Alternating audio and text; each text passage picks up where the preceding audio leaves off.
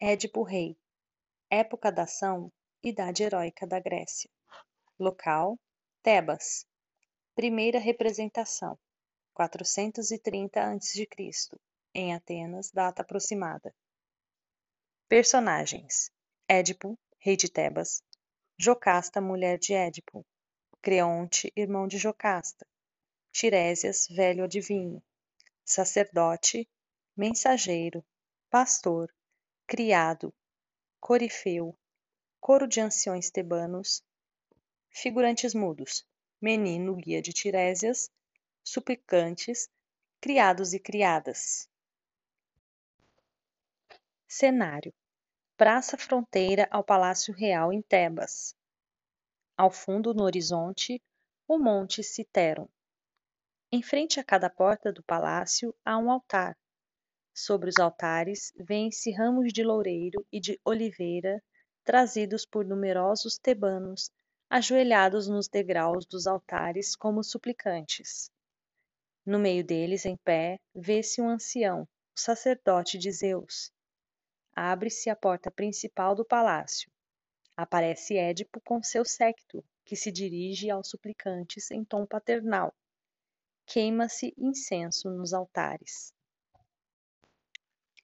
Dirigindo-se ao sacerdote de Zeus, Vamos, ancião, explica-te por tua idade.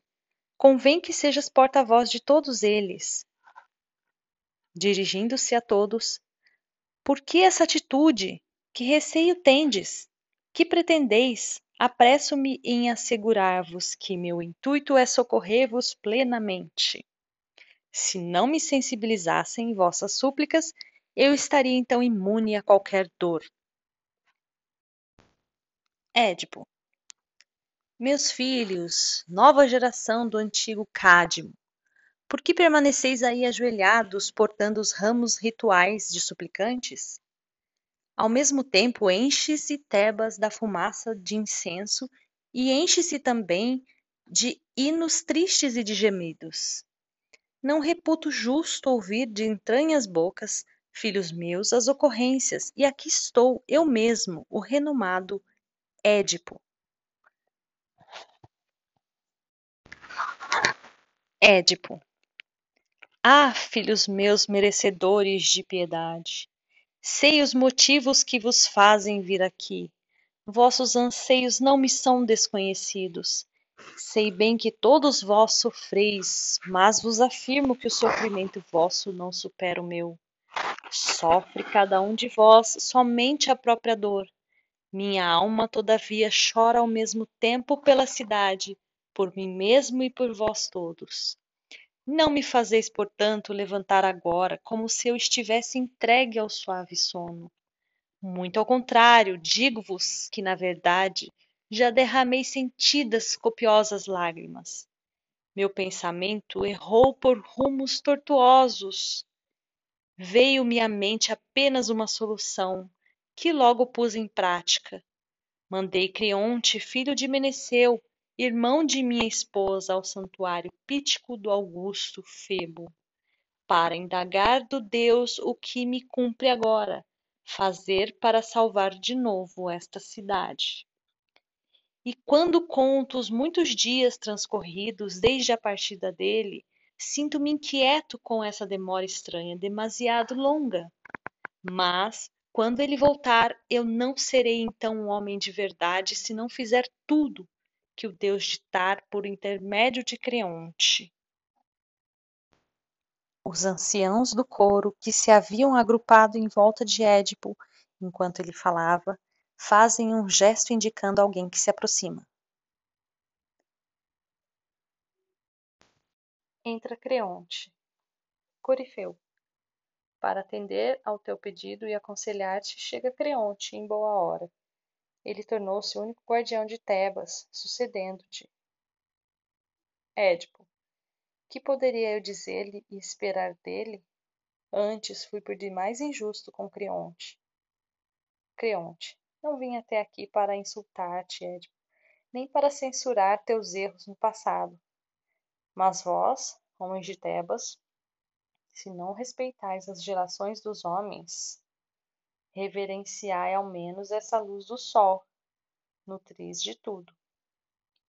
Sede mais recatados, não queirais mostrar assim, sem véus, este ente impuro, tão impuro que nem a terra, nem a chuva abençoada, nem mesmo a luz, agora poderão tocar. Levai-o logo até o palácio e, sobretudo, aos consanguíneos, só a eles que as desditas de seus parentes, tanto vistas como ouvidas, inspiram piedade. Não deveis tardar. Édipo, escuta-me, Creonte, pelos deuses peço-te, que, contrariando a minha expectativa, te mostras bom para com este criminoso, pior que todos.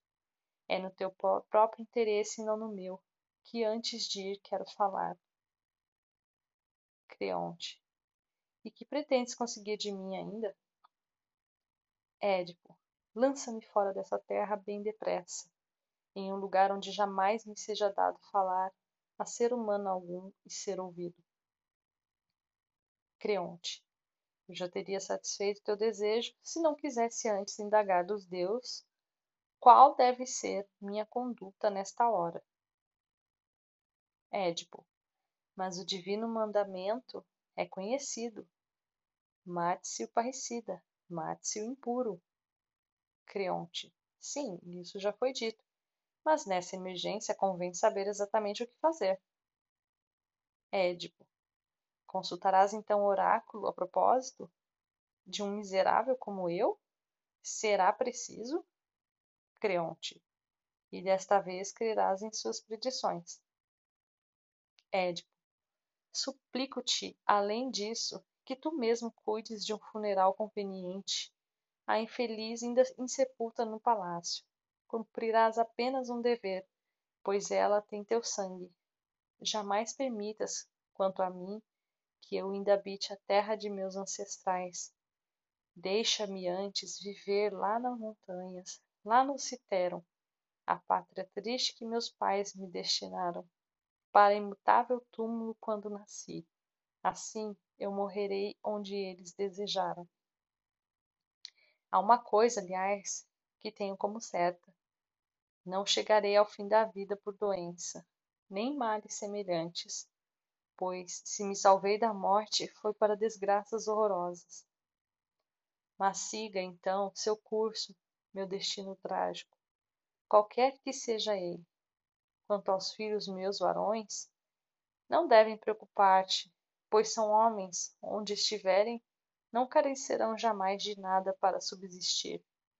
Mas minhas filhas, tão infelizes, dignas de tanta piedade, que partilharam de minha abundante mesa, e cujas mãos eu dirigi aos pratos próprios, zela por elas, peço-te por tudo, e deixa-me tocá-las uma vez ainda com estas mãos e deplorar a sua desventura enorme. Atende-me, Creonte, rei de raça nobre. Sentindo-as pelo toque dessas minhas mãos, creria que ainda as tenho como quando as via. Ouve-se o choro de crianças nas proximidades.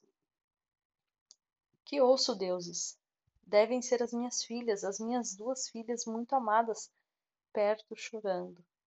Foi Creonte que me concedeu e mandou virem as crianças, a verdade? Creonte. Foi sim. Mandei trazê-las. Eu sabia, Édipo, que a ânsia de revê-las te invadia a alma. Entram Antígona e Ismene, ainda crianças, trazidas por uma criada. Édipo. Sejas feliz por, por as deixar vir, Creonte. Protejam-te os augustos deuses mais que a mim. Minhas crianças, onde estáis? Vinde até mim. Vinde até minhas mãos fraternas. Foram elas, essas mãos, que privaram meus olhos da luz. Olhos outrora brilhantes de vosso Pai. Eu nada via então, desconhecia tudo, minhas pobres crianças e vos engendrei, no ventre de onde eu mesmo antes saíra. Choro, choro por vós, pois já não posso contemplar-vos, pensando nas inumeráveis amarguras que de suportar ao longo desta vida. A que assembléias dos tebanos, a que festas ireis sem regressar ao lar antes da hora, chorando lágrimas sem conta? E quando houverdes chegado à idade florescente do Himeneu, quem, minhas filhas, quem terá a ousadia de carregar convosco todas as torpezas que serão sempre a maldição de minha raça e daqui nascera de vós? Que falta agora à vossa desventura? Vosso pai matou seu próprio pai e desposou a própria mãe, de quem ele nasceu, e vos gerou depois nas entranhas onde há mais tempo foi gerado. Eis as injúrias que sempre tereis de ouvir. E quem vos há de desposar? Quem, minhas filhas? Ninguém, ninguém, crianças, e definhareis estéreis e na solidão. E tu, Creonte, que agora és pai, apenas tu, destas crianças, pois a mãe delas, eu nada mais somos. Ouve, não abandones essas criaturas frágeis, do mesmo sangue teu, à sua própria sorte. Esperam-nas, sem ti, a fome e a mendicância. Não lhes impõe uma vida igual à minha. Tem piedade delas, vendo-as, nesta idade, privadas de qualquer apoio, salvo o teu. Faze um sinal de assentimento, homem bom. Sê generoso. Toca-me com tuas mãos. Creonte atende ao pedido de Édipo. E vós, minhas crianças, se já possuís entendimento, eu vos daria um só conselho. Apenas desejai, onde estiveres, filhas, viver uma existência mais feliz que a minha. Creonte. Já choraste demais, volta agora ao palácio infeliz. Édipo. Tuas ordens são desagradáveis, mas devo segui-las. Creonte. Ages bem. Tudo é bom quando é feito na hora oportuna. Édipo. Por acaso já sabes em que condições eu irei? Creonte. Só depois de tu mesmo, ao dizeres, poderei sabê-las. Édipo. Deverás afastar-me de Tebas, Creonte, exilando-me. Creonte. Só o Deus poderá decidir quanto ao teu banimento. Édipo. Mas os deuses me odeiam. Creonte. Talvez ouvirão teu pedido. Édipo. É sincero, Creonte? Creonte. Só falo depois de pensar. Édipo. Então leva-me. Creonte. Vamos depressa, libera as crianças. Édipo. Não as tires de mim, por favor. Creonte. Não pretendas mandar. Teu poder de outros tempos agora deixou de existir. Édipo, conduzido por Creonte, encaminha-se lentamente para o palácio, seguido a certa distância pelas filhas e pela criada. Corifeu. Vede bem, habitantes de Tebas, meus concidadãos. Este é Édipo, decifrador dos enigmas famosos. Ele foi um senhor poderoso, e por certo invejastes em seus dias passados de prosperidade invulgar. Em que abismos de imensa desdita ele agora caiu? Sendo assim, até o dia fatal de cerrarmos os olhos, não devemos dizer que um mortal foi feliz de verdade antes dele cruzar as fronteiras da vida inconstante, sem jamais ter provado o sabor de qualquer sofrimento. Aparece Édipo com os olhos perfurados, vindo do palácio. Corifeu. Ah, sofrimento horrível para os olhos, o mais horrível de todos que vi. Ah, que loucura, infortunado Édipo, tombou nesse, nesse momento sobre ti? Que divindade consumou agora teu trágico destino inelutável, prostrando-te com males que ultrapassam a intensidade máxima da dor? Ah, como é infeliz! Faltam-me forças para encarar-te, e eu desejava tanto fazer indagações, ouvir-te, olhar-te, é muito forte a sensação de horror que teu aspecto lastimável causa. Édipo. Ai de mim, como sou infeliz! Aonde vou? Aonde vou? Em que ares minha voz se ouvirá? Ah, destino! Em que negros abismos me lanças? Corifeu. Num turbilhão de imensa dor, insuportável até na descrição, até à simples vista. Édipo. Nuvem negra de trevas, odiosa que tombaste do céu sobre mim, indizível, irremediável, que não posso, não posso evitar. Infeliz, infeliz outra vez. Com que ponta aguçada me ferem o aguilhão desse meu sofrimento e a lembrança de minhas desgraças? Corifeu, é natural que se teus males crescem tanto, os teus gemidos também sejam redobrados, pois pesam-te nos ombros redobradas penas. Édipo. Ah, amigo, és o único amigo que me resta, pois ainda te ocupas deste cego em que me transformei. Ai de mim, sei que estás muito perto, mergulhado na noite. Eu ainda reconheço-te a voz, companheiro. Corifeu. Terríveis atos praticaste. Como ousaste cegar teus próprios olhos? Qual das divindades deu-te coragem para ir a tais extremos? Édipo. Foi Apolo, foi sim, meu amigo, foi Apolo, o autor de meus males, de meus males terríveis, foi ele. Mas fui eu quem vazou os meus olhos. Mas ninguém. Fui eu quem. Fui eu mesmo infeliz. Para que serviriam meus olhos, quando nada me resta de bom para ver? Para que serviriam? Coro. Nada dizes além da verdade. Édipo. Que haveria de olhar ou amar? Que palavras ainda ouviria com prazer, meus amigos? Nenhuma. Só me resta pedir-vos: levai-me para longe daqui sem demora. Eu vos peço, levai, meus amigos o maldito motivo de horror, odiado por deuses e homens. Corifeu. Quantos motivos tem para lamentações? São grandes os teus males, e ainda sofres mais por teres a noção de sua enormidade. Ah, se eu jamais te houvesse conhecido, Édipo! Édipo, por que vive esse homem que outrora num recanto deserto livrou os meus pés das amarras atrozes e salvou-me da morte somente para ser infeliz como sou? Se eu tivesse morrido mais cedo, não seria um motivo odioso de aflição para meus companheiros e também para mim nesta hora. Corifeu. Essa é também a minha opinião sincera. Édipo. E jamais eu seria assassino do meu pai e não desposaria a mulher que me pôs nesse mundo. Mas os deuses desprezam-me agora, por ser filho de seres impuros, e porque fecundei, miserável, as entranhas de onde saí. Se há desgraça pior que a desgraça, ela veio atingir-me, a mim, Édipo. Corifeu, não sei como justificar tua atitude. Talvez fosse melhor morrer que viver cego. Édipo. Não tentes demonstrar que eu poderia agir, talvez de outra maneira, com maior acerto. Não quero teus conselhos, como encararia meu pai no outro mundo ou minha mãe, infeliz, depois de contra ambos perpetrar tais crimes, que nem se me enforcassem eu os pagaria?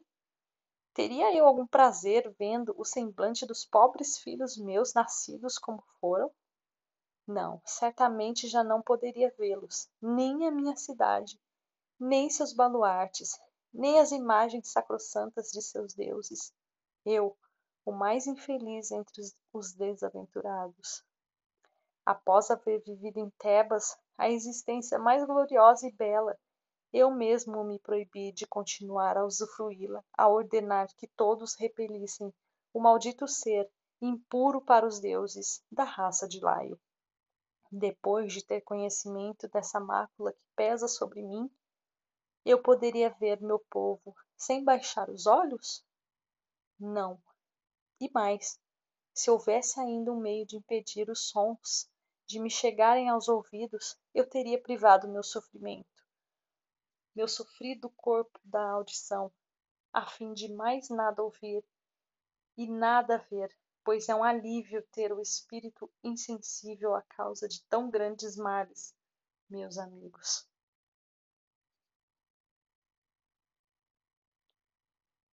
Ah, Citero, por que tu me acolhesse um dia? Por que não me mataste? Assim eu não teria jamais mostrado aos homens, todos, quem eu sou. Ah, Pólibo e Corinto!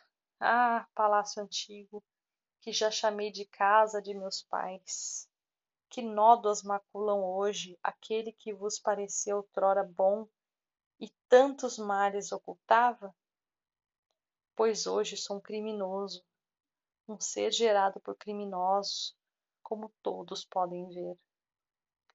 Ah, tripla encruzilhada, vales sombreados, florestas de carvalhos, ásperos caminhos, vós que bebestes o meu sangue, derramado por minhas próprias mãos, o sangue de meu pai, ainda tendes a lembrança desses crimes com que vos compusquei? Pois outros cometi depois. Ai, Meneu, deste-me a existência e como se isso não bastasse, ainda fizeste a mesma sementeira germinar de novo. Mostraste ao mundo um pai irmão dos próprios filhos, filhos irmãos do próprio pai, esposa e mãe de um mesmo homem, as torpezas mais terríveis que alguém consiga imaginar. Mostraste-as todas.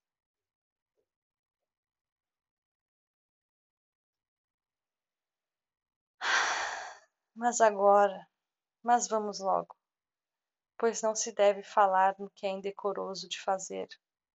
Levai-me depressa, amigos. Ocultai-me sem demora, longe daqui, bem longe, não importa onde. Matai-me ou atirai-me ao mar em um lugar onde jamais seja possível encontrar-me. Aproximai-vos e não tenhais nojo, amigos, de pôr as vossas mãos em mim um miserável. Crede-me, nada receeis. Meus infortúnios é tanto que somente eu e mais ninguém serei capaz de suportá-lo nessa vida.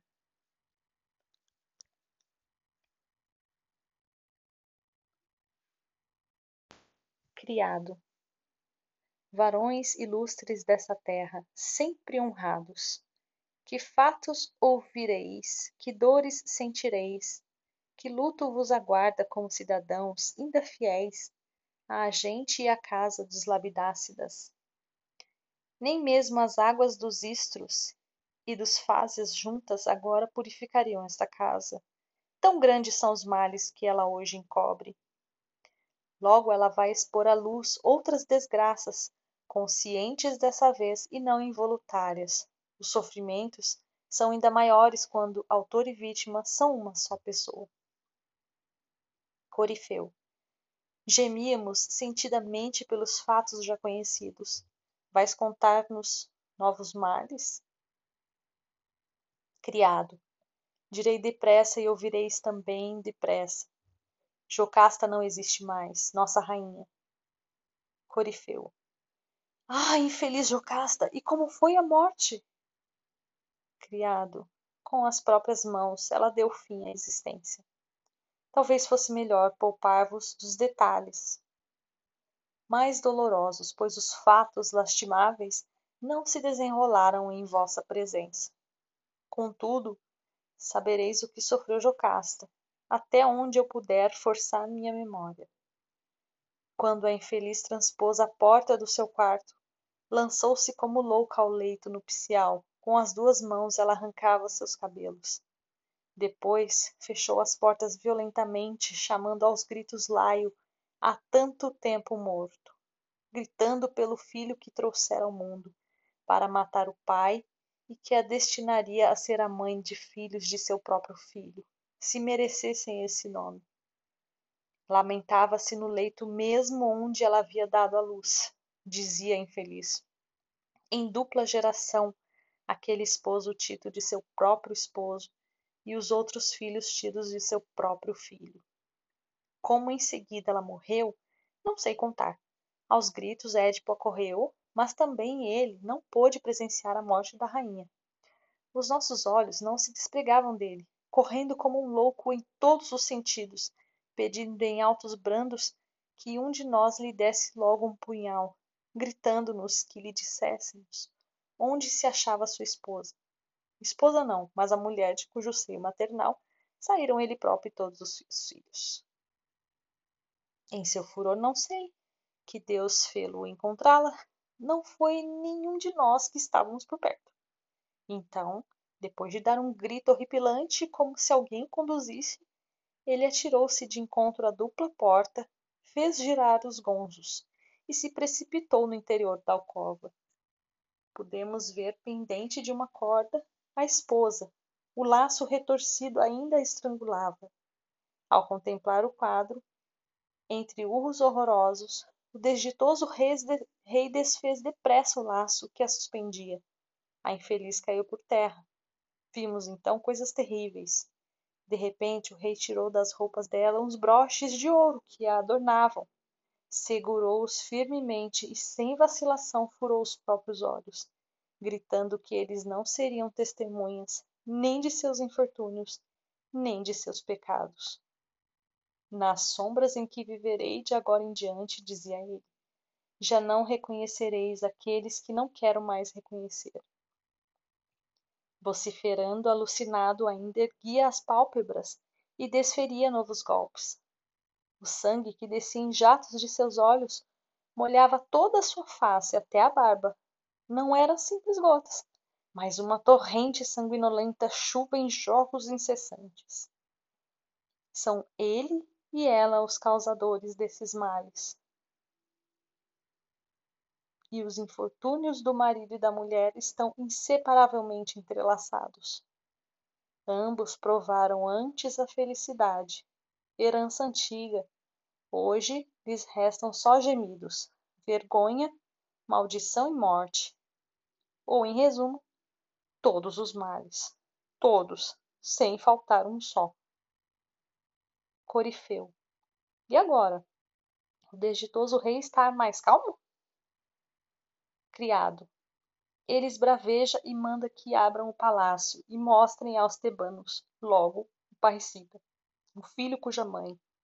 Não posso repetir suas sacrilegas palavras. Ele fala em exilar-se e afirma que não ficará nesse palácio, vítima das maldições por ele mesmo proferidas.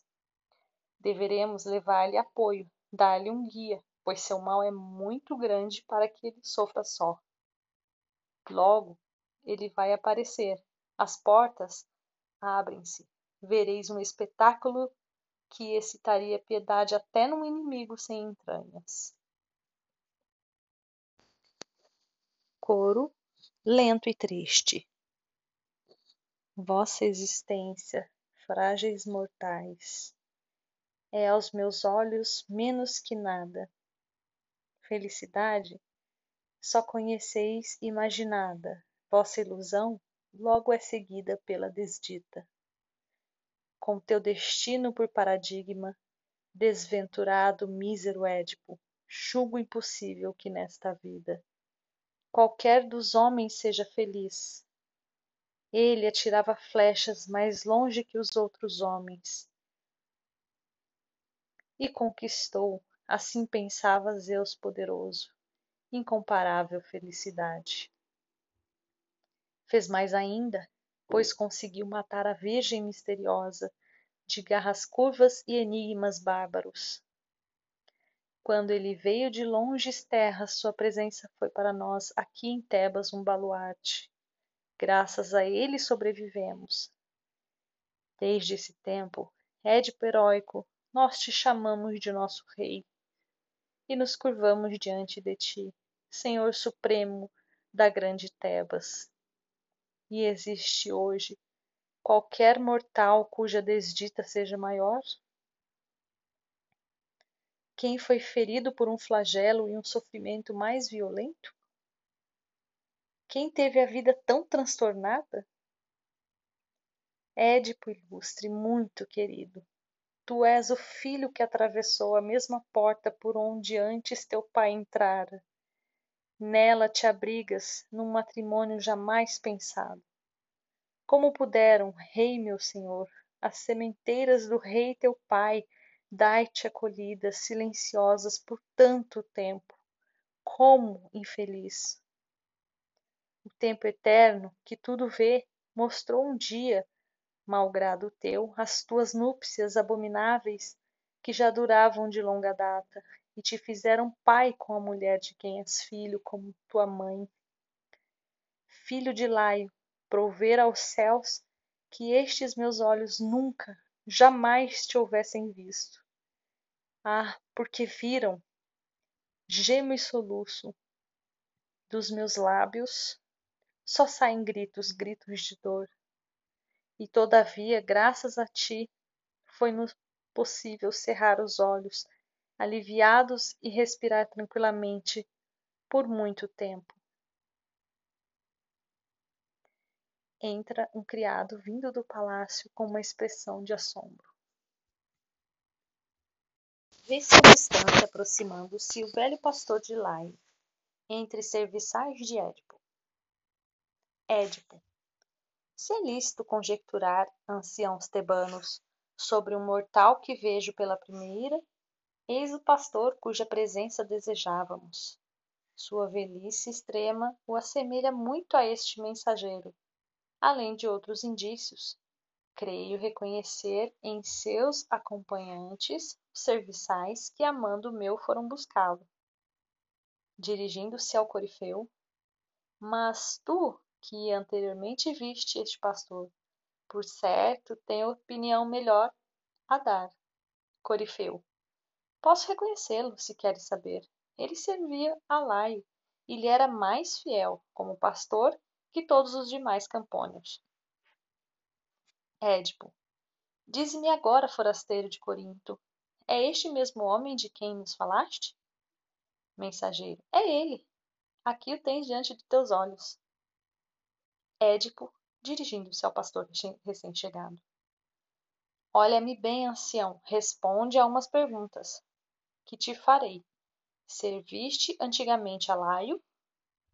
Pastor. Eu era seu escravo, ele não me comprou. Desde pequeno fui criado em casa dele. Édipo. Como vivias? Que fazias para Laio? Pastor. Segui durante toda a vida seus rebanhos. Édipo. Em que lugares demoravas por mais tempo? Pastor. No citeram, às vezes, outras vezes perto. Édipo, indicando o mensageiro.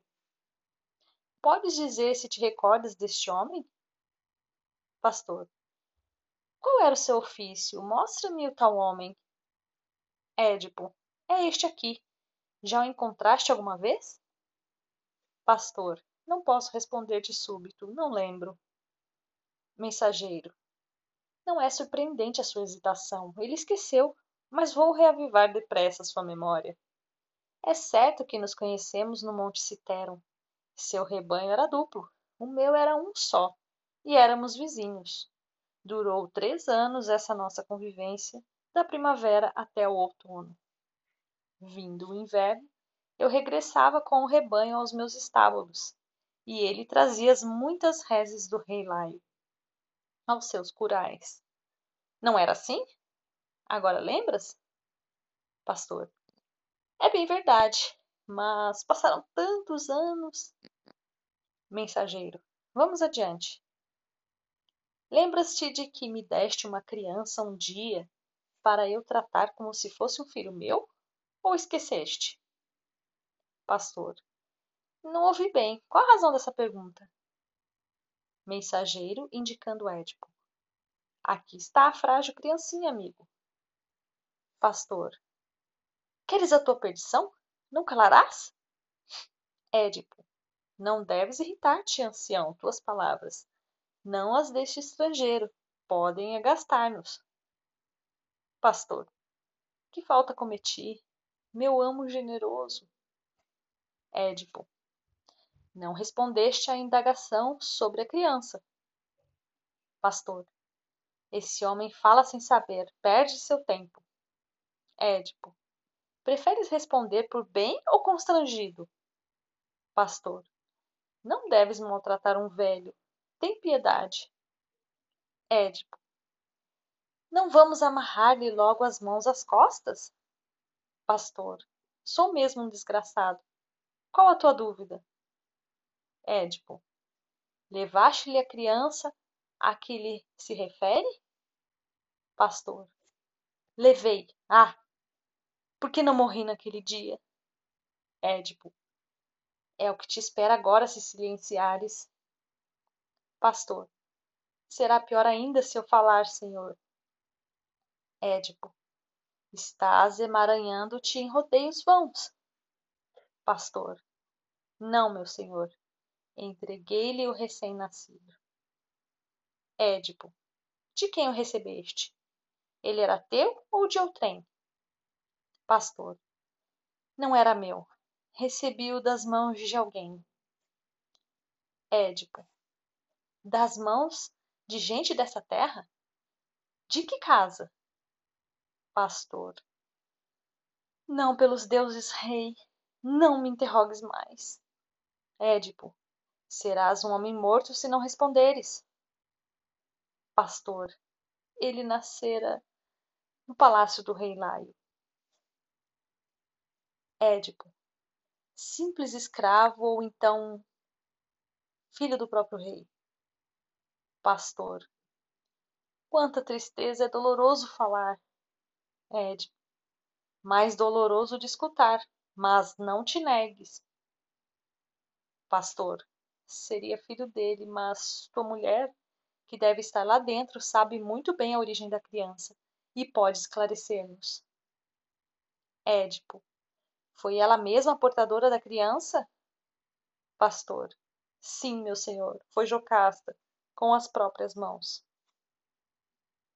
Édipo. Por que teria ela agido desse modo? Pastor. Mandou-me exterminar a tenra criancinha. Édipo. Sendo ela a própria mãe, não te parece incrível? Pastor. Tinha receios de uns oráculos funestos. Édipo. E quais seriam os oráculos, tu sabes? Pastor.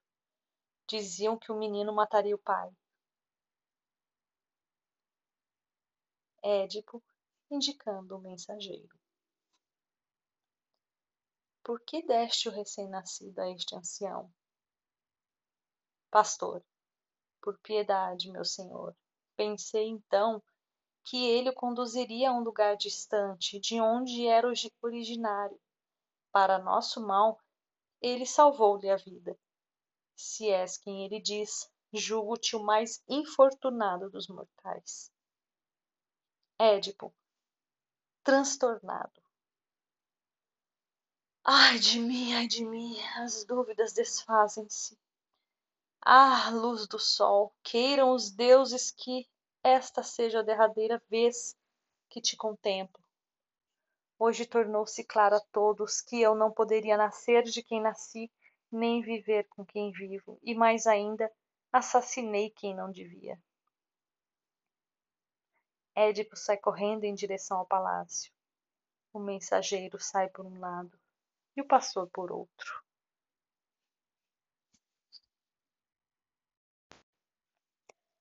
Coro. Se minha inspiração é verdadeira e tenho a mente alerta nesse instante, não, Citeron, não, pelo Olimpo Santo. Não deixarás de ver no plenilúnio nossa homenagem por haveres sido o abrigo e o sustento do rei Édipo. Entregue aos teus cuidados maternais. Iremos festejar-te e dançaremos no chão que alimentou nosso Senhor, Sê-nos propício, Febo protetor. Quem te gerou, meu filho, e te criou entre as donzelas de anos incontáveis, após haver-se unido a Pan, teu pai, errante nas montanhas, ou depois de um amoroso aplexo de Lóxias? Ele ama todas as planuras rústicas. Hermes também, que reina no Sileno, onde o divino Baco é morador. Nos altos montes te acolheu um dia, rebento de uma ninfa do Helicon, seu entretenimento preferido. Mensageiro dirigindo-se aos anciãos do coro. Sois do país, deveis saber melhor que eu. Édipo dirigindo-se aos mesmos. Algum de vós sabe quem é esse pastor? Algum de vós o viu no campo ou na cidade? Quem sabe? Eis o momento de aclarar-se tudo. Corifeu. Trata-se justamente, creio, do pastor que há pouco desejavas ver. Jocasta pode esclarecer como ninguém essa questão. Édipo, dirigindo-se a Jocasta, que acompanhava o diálogo com visível agitação. Pensas, mulher, que o homem que mandei buscar há pouco é o mencionado pelo forasteiro? Jocasta agitada. A quem aludes? Como? Não penses mais nisso. Afasta da memória essas palavras fúteis. Édipo. Seria inadmissível que, com tais indícios, eu não trouxesse à luz agora a minha origem. Jocasta. Peço-te pelos deuses, se ainda te interessas por tua vida, livra-te dessas ideias. A parte. Já é demasiada a minha própria angústia. Édipo. Mesmo se for provado que sou descendente de tripla geração de escravos, nem por isso, mulher, irás sofrer qualquer humilhação. Jocasta. Nada me importa, escuta-me, por favor, para. Édipo. Malgrado teu, decifrarei este mistério. Jocasta. Move-me apenas, Édipo, teu interesse, e dou-te o mais conveniente dos conselhos. Édipo. Admito, mas esse conselho me desgosta. Jocasta. Ah, infeliz, nunca, jamais saibas quem és. Édipo.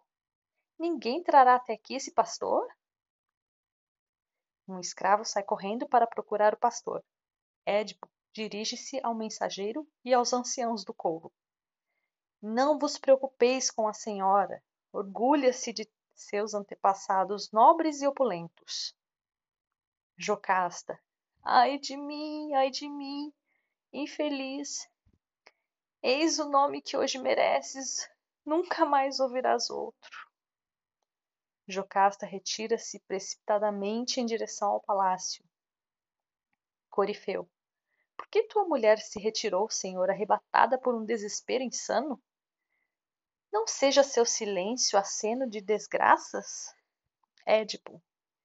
Irrompa o que tiver de vir, mas minha origem, humilde como for, insisto em conhecê-la.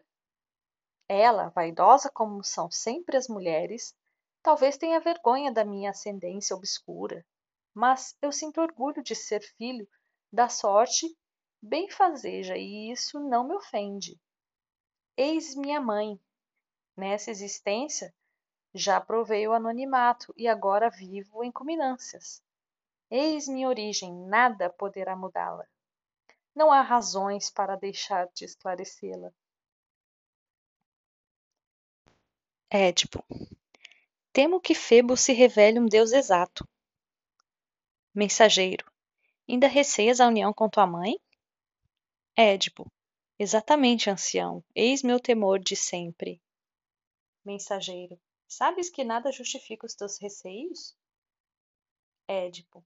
Mas como não temer se nasci deles dois? Mensageiro. Pois ouve bem. Não é de pôlibo teu sangue. Édipo. Que dizes? Pôlibo não é então meu pai? Mensageiro. Tanto quanto o homem que te fala e nada mais. Édipo. Nada és para mim e és igual ao meu pai? Mensageiro. Ele não te gerou, e muito menos eu. Édipo. Por que então ele chamava-me filho? Mensageiro. O rei te recebeu, Senhor, recém-nascido. Escuta bem. De minhas mãos, como um presente. Édipo. E ele me amava tanto a mim que lhe viera de mãos estranhas? É plausível esse afeto? Mensageiro. Levou a isso o fato de não ter um filho. Édipo. E antes de dar-me a ele, havias me comprado ou por acaso me encontraste abandonado? Mensageiro. Achei-te lá no Citerum, num vale escuro. Édipo. Por que motivos percorrias tais lugar? Mensageiro levava meu rebanho ao pasto nas montanhas. Édipo, eras pastor, então, a soldo de um senhor? Mensageiro, era, mas te salvei naquele tempo, filho. Édipo, e como estava eu quando me descobriste? Mensageiro, lembro-me bem de teu estado deplorável, teus tornozelos ainda testemunham isso. Édipo, fazes-me recordar antigas desventuras. Mensageiro, desamarrei teus tornozelos transpassados. Édipo, segue-me esse defeito horrível desde a infância. Mensageiro, teu próprio nome te relembra esse infortúnio. Édipo, sabes se o devo à minha mãe ou ao meu pai? Mensageiro, não sei. Quem te entregou a mim deve saber. Édipo, não me encontraste então tu mesmo, forasteiro? Mensageiro, não, meu senhor, trouxe-te a mim outro pastor. Édipo, quem era ele? Podes identificá-lo? Mensageiro, ele era tido como servidor de Laio. Édipo, do antigo rei deste país, queres dizer? Mensageiro, exato, era pastor do rei que mencionaste. Édipo, esse pastor ainda está vivo? Posso vê-lo? Jocasta depõe as oferendas sobre o altar de Apolo e se posterna diante dele, enquanto as criadas queimam incenso. Vendo o mensageiro chegar, Jocasta junta-se ao coro. Mensageiro, dirigindo-se aos anciãos do coro. Pergunto-vos, onde é o palácio do rei Édipo? Dizei-me, sobretudo, onde ele próprio está. Corifeu. Vês o palácio dele, o rei está lá dentro, à tua frente está sua mulher e mãe dos filhos dele. Eis a resposta, forasteiro. Mensageiro dirigindo-se a Jocasta. Auguro-te felicidade para sempre entre gente feliz, perfeita companheira do homem que viemos procurar em Tebas. Jocasta. Desejo-te ventura idêntica, estrangeiro, em retribuição aos votos generosos. Mas, dize ao que vieste e que mensagem trazes. Mensageiro. Notícias favoráveis para a tua casa, senhora, e para teu real esposo Édipo. Jocasta. De que se trata? De que terra estás chegando? Mensageiro. Vim de Corinto, Espero que minhas palavras hão de trazer-te algum prazer. Seguramente elas trarão, mas podem também afligir-te. Jocasta. Quais são essas palavras de eficácia ambígua? Mensageiro. Os habitantes todos de Corinto querem fazer de Édipo seu rei, segundo afirmam. Jocasta. O quê? Já não detém o mando o velho Pôlibo? Mensageiro. Não mais, a morte acaba de levá-lo ao túmulo. Jocasta. Estou ouvindo bem? Rei Pôlibo morreu? Mensageiro. Quero também morrer se não digo a verdade. Jocasta dirigindo-se a uma de suas criadas. Corre, mulher, vai sem demora anunciar o fato ao teu senhor, oráculo dos deuses. A que ficastes reduzidos nesse instante? Rei Édipo exilou-se apenas por temor de destruir um dia a vida deste homem, agora morto pelos fados, não por ele. Entra Édipo. Édipo. Cara mulher, Jocasta, por que me fizeste sair de meu palácio para vir aqui? Jocasta. Ouve a mensagem deste forasteiro e vê aonde levam os oráculos dos deuses. Édipo. Quem é esse homem? Que vem ele anunciar-me? Jocasta.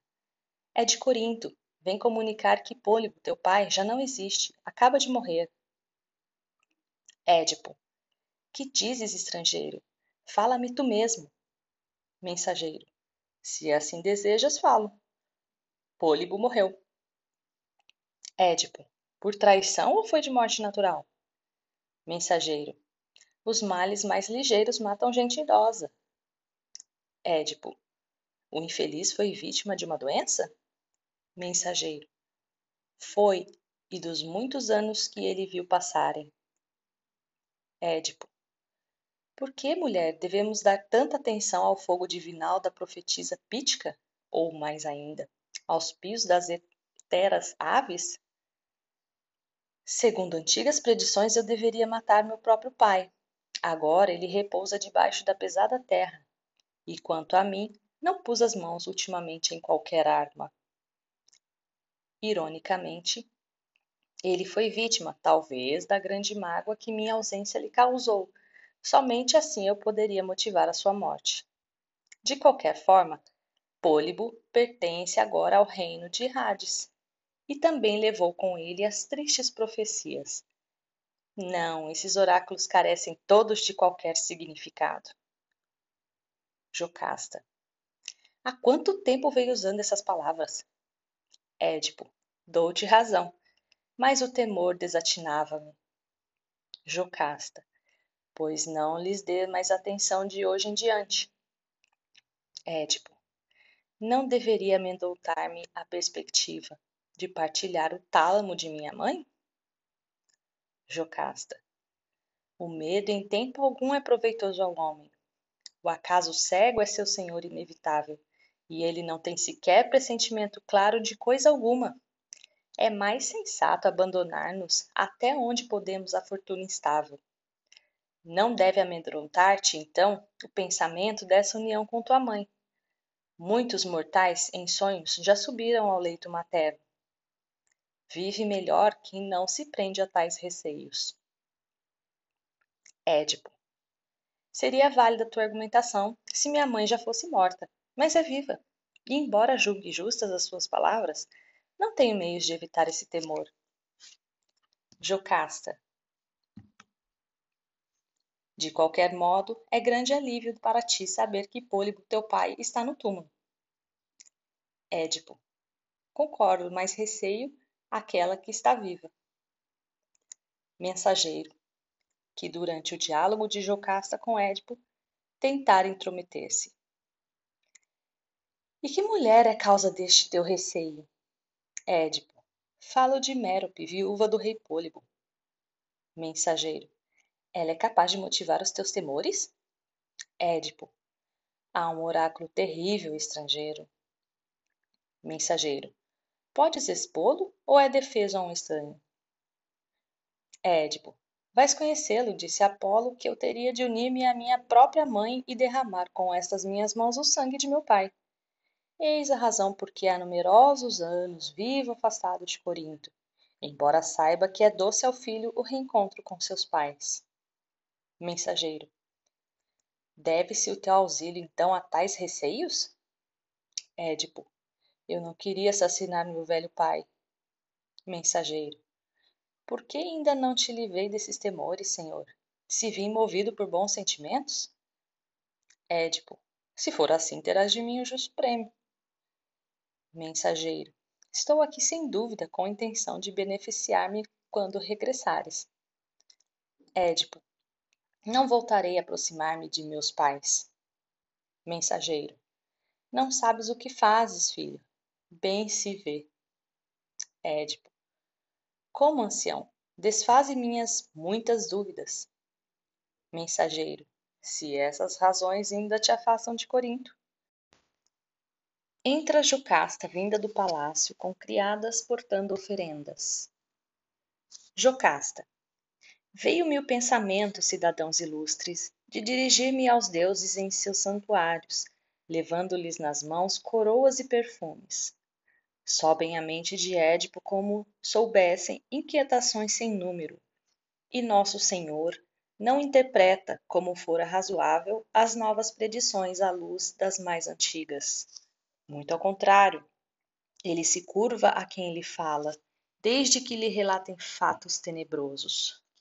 Se nada consegui com minhas advertências, volto-me para ti, divino Apolo Lício, que em teu altar estás mais próximo de nós. Prostrada e súplice com minhas oferendas. Peço-te que, purificando-nos da mácula, possas trazer-nos afinal a salvação, Todos, por que negar, sentimos medo hoje. iguais a nautas ao notarem que o piloto perde o domínio do timão e desespera. Coro.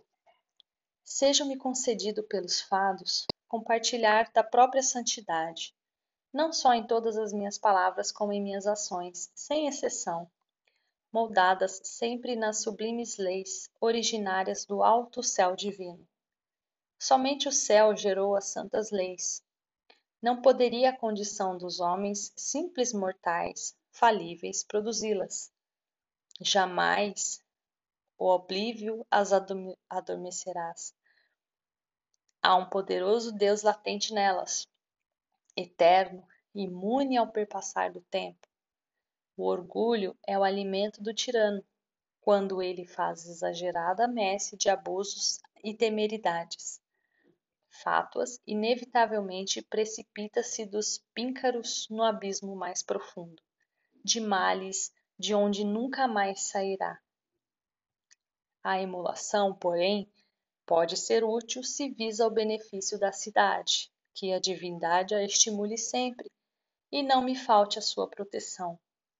Mas o homem que nos atos e palavras se deixa dominar por vão orgulho, sem recear a obra da justiça, e não cultua propriamente os deuses, está fadado a doloroso fim. Vítima de arrogância criminosa que o induziu a desmedidos ganhos, a sacrilégios, a loucura máxima de profanar até as coisas santas. Quem poderá então vangloriar-se, onde tais atentados têm lugar, de pôr-se a salvo dos divinos dardos? Se os crimes como esses são louvados, por que cantamos os sagrados coros? Não mais irei ao centro sacrossanto do mundo reverenciando reverenciar Apolo nem ao muito falado templo de Abas, nem ao de Olímpia, se essas predições não forem confirmadas pelos fatos, de tal forma que se possa citá-las como um exemplo para os homens todos. Deus Todo-Poderoso, se mereces teu santo nome, soberano Deus, demonstra que em tua glória imortal não és indiferente a tudo isso. Desprezam os oráculos ditados a Laio, como se nada valessem. Apolo agora não é adorado com o esplendor antigo, em parte alguma. A reverência dos deuses já se extingue. Corifeu. Tudo isso nos aterroriza a nós também, Senhor, mas se é esperançoso, até que falha testemunho esclareça os fatos todos. Édipo. É a única esperança que me resta esse homem pastor, só ele, nada e mais ninguém. Jocasta, mas que certeza a vinda dele pode dar-te? Édipo, dir-te-ei se o seu relato coincidir com o teu, livrai-me-ei dessa iminente maldição. Jocasta, a que relato meu? Tão sério te referes? Édipo, ouvi de ti há pouco que, segundo ele, os assassinos foram vários assaltantes. Se ele vier e reiterar a afirmação, o criminoso não sou eu, somente um homem não equivale a vários. Mas se ele falar de um homem só, de apenas um, então, senhora, a imputação se aplicará a mim, sem dúvida. Jocasta. Ele falou exatamente como eu disse, e agora não irá mudar o seu relato. Toda a cidade pôde ouvi-lo além de mim. Se, entretanto, ele afastar-se das palavras já divulgadas, ainda assim não provará que o crime perpetrado contra Laio a tempo ocorreu a predição oracular, pois Febo declarou que ele terminaria seus dias morto pelas mãos de um filho meu. Mas Laio não morreu golpeado por meu filho. Meu pobre filho faleceu muito antes dele. Também de hoje em diante não mais olharei à esquerda ou à direita em busca de presságios. Édipo. E tens razão quanto ao escravo. Manda alguém buscá-lo e não negligencieis minhas ordens. Jocasta, tua vontade será feita sem demora. Nada faria contra teus desejos, vamos. Jocasta e Édipo entram no palácio. Édipo, após alguns instantes de silêncio, demonstrando preocupação, Minha alma encheu-se de temores e aflição. Subiu minha mente ouvindo-te falar, senhora. Jocasta. Que ânsia te possui para dizeres isso? Édipo. Terias dito há pouco que mataram Laio em uma encruzilhada? Ou foi engano meu? Jocasta. Assim falaram e repetem desde então. Édipo. E onde ocorreu o evento lamentável, sabes? Jocasta. A região chama-se Fosses. As estradas de Delfos e de Dáulia para lá convergem. Édipo. Quando se deu fato, podes recordar-te? Jocasta. Pouco antes de assumires o poder aqui. Édipo. Zeus poderoso, o que fazes de mim agora? Jocasta. Qual o motivo dessa inquietação, senhor? Édipo. Não me interrogues. Antes quero que respondas. Como era Laio e quantos anos tinha então? Jocasta. Ele era alto. Seus cabelos começavam a pratear-se. Laio tinha traços teus. Édipo. Ai, infeliz de mim. Começo a convencer-me de que lancei contra mim mesmo sem saber as maldições terríveis pronunciadas hoje. Jocasta. Que dizes? Tenho medo de encarar-te, Édipo. Édipo. É horrível. Temo que Tiresias, mesmo cego, tenha enxergado, mas ainda quero ouvir. Uma palavra tua para esclarecer-me. Jocasta. Também estou inquieta, mas responderei. A todas as tuas perguntas, faze-as, pois. Édipo. Era pequena a escolta que seguia Laio, ou numerosa guarnição protegia, por se tratar de um homem poderoso, um rei. Jocasta. Seus seguidores eram cinco ao todo entre eles, contava-se um arauto, um carro, só levava-os. Édipo. Ah, Deus! Tudo agora é claro, mas quem foi que outrora te comunicou esses detalhes? Jocasta. Um serviçal que se salvou ao regressar. Édipo. Ainda se encontra no palácio esse criado? Jocasta. Não. Ao voltar, vendo-te no lugar de Laio, tomou-me as mãos e suplicou-me que mandasse aos campos para apacentar nossos rebanhos, pois desejava estar bem longe da cidade.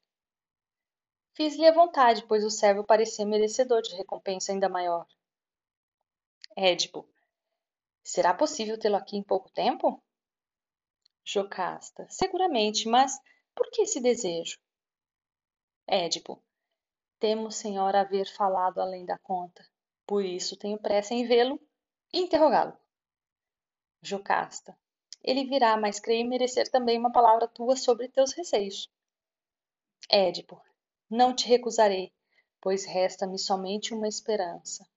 A quem, senão a ti, senhora, eu falaria livremente nesse transe.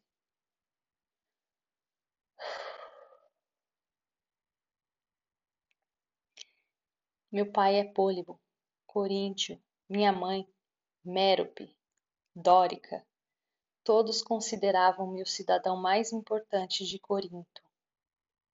Verificou-se um dia um fato inesperado, motivo de surpresa enorme para mim.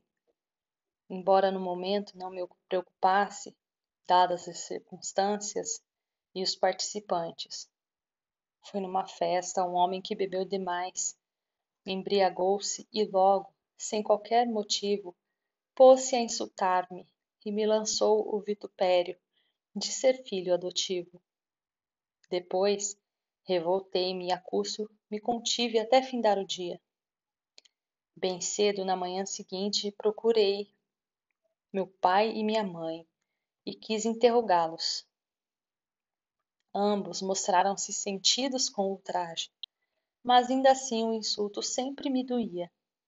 Gravara-se profundamente em meu espírito.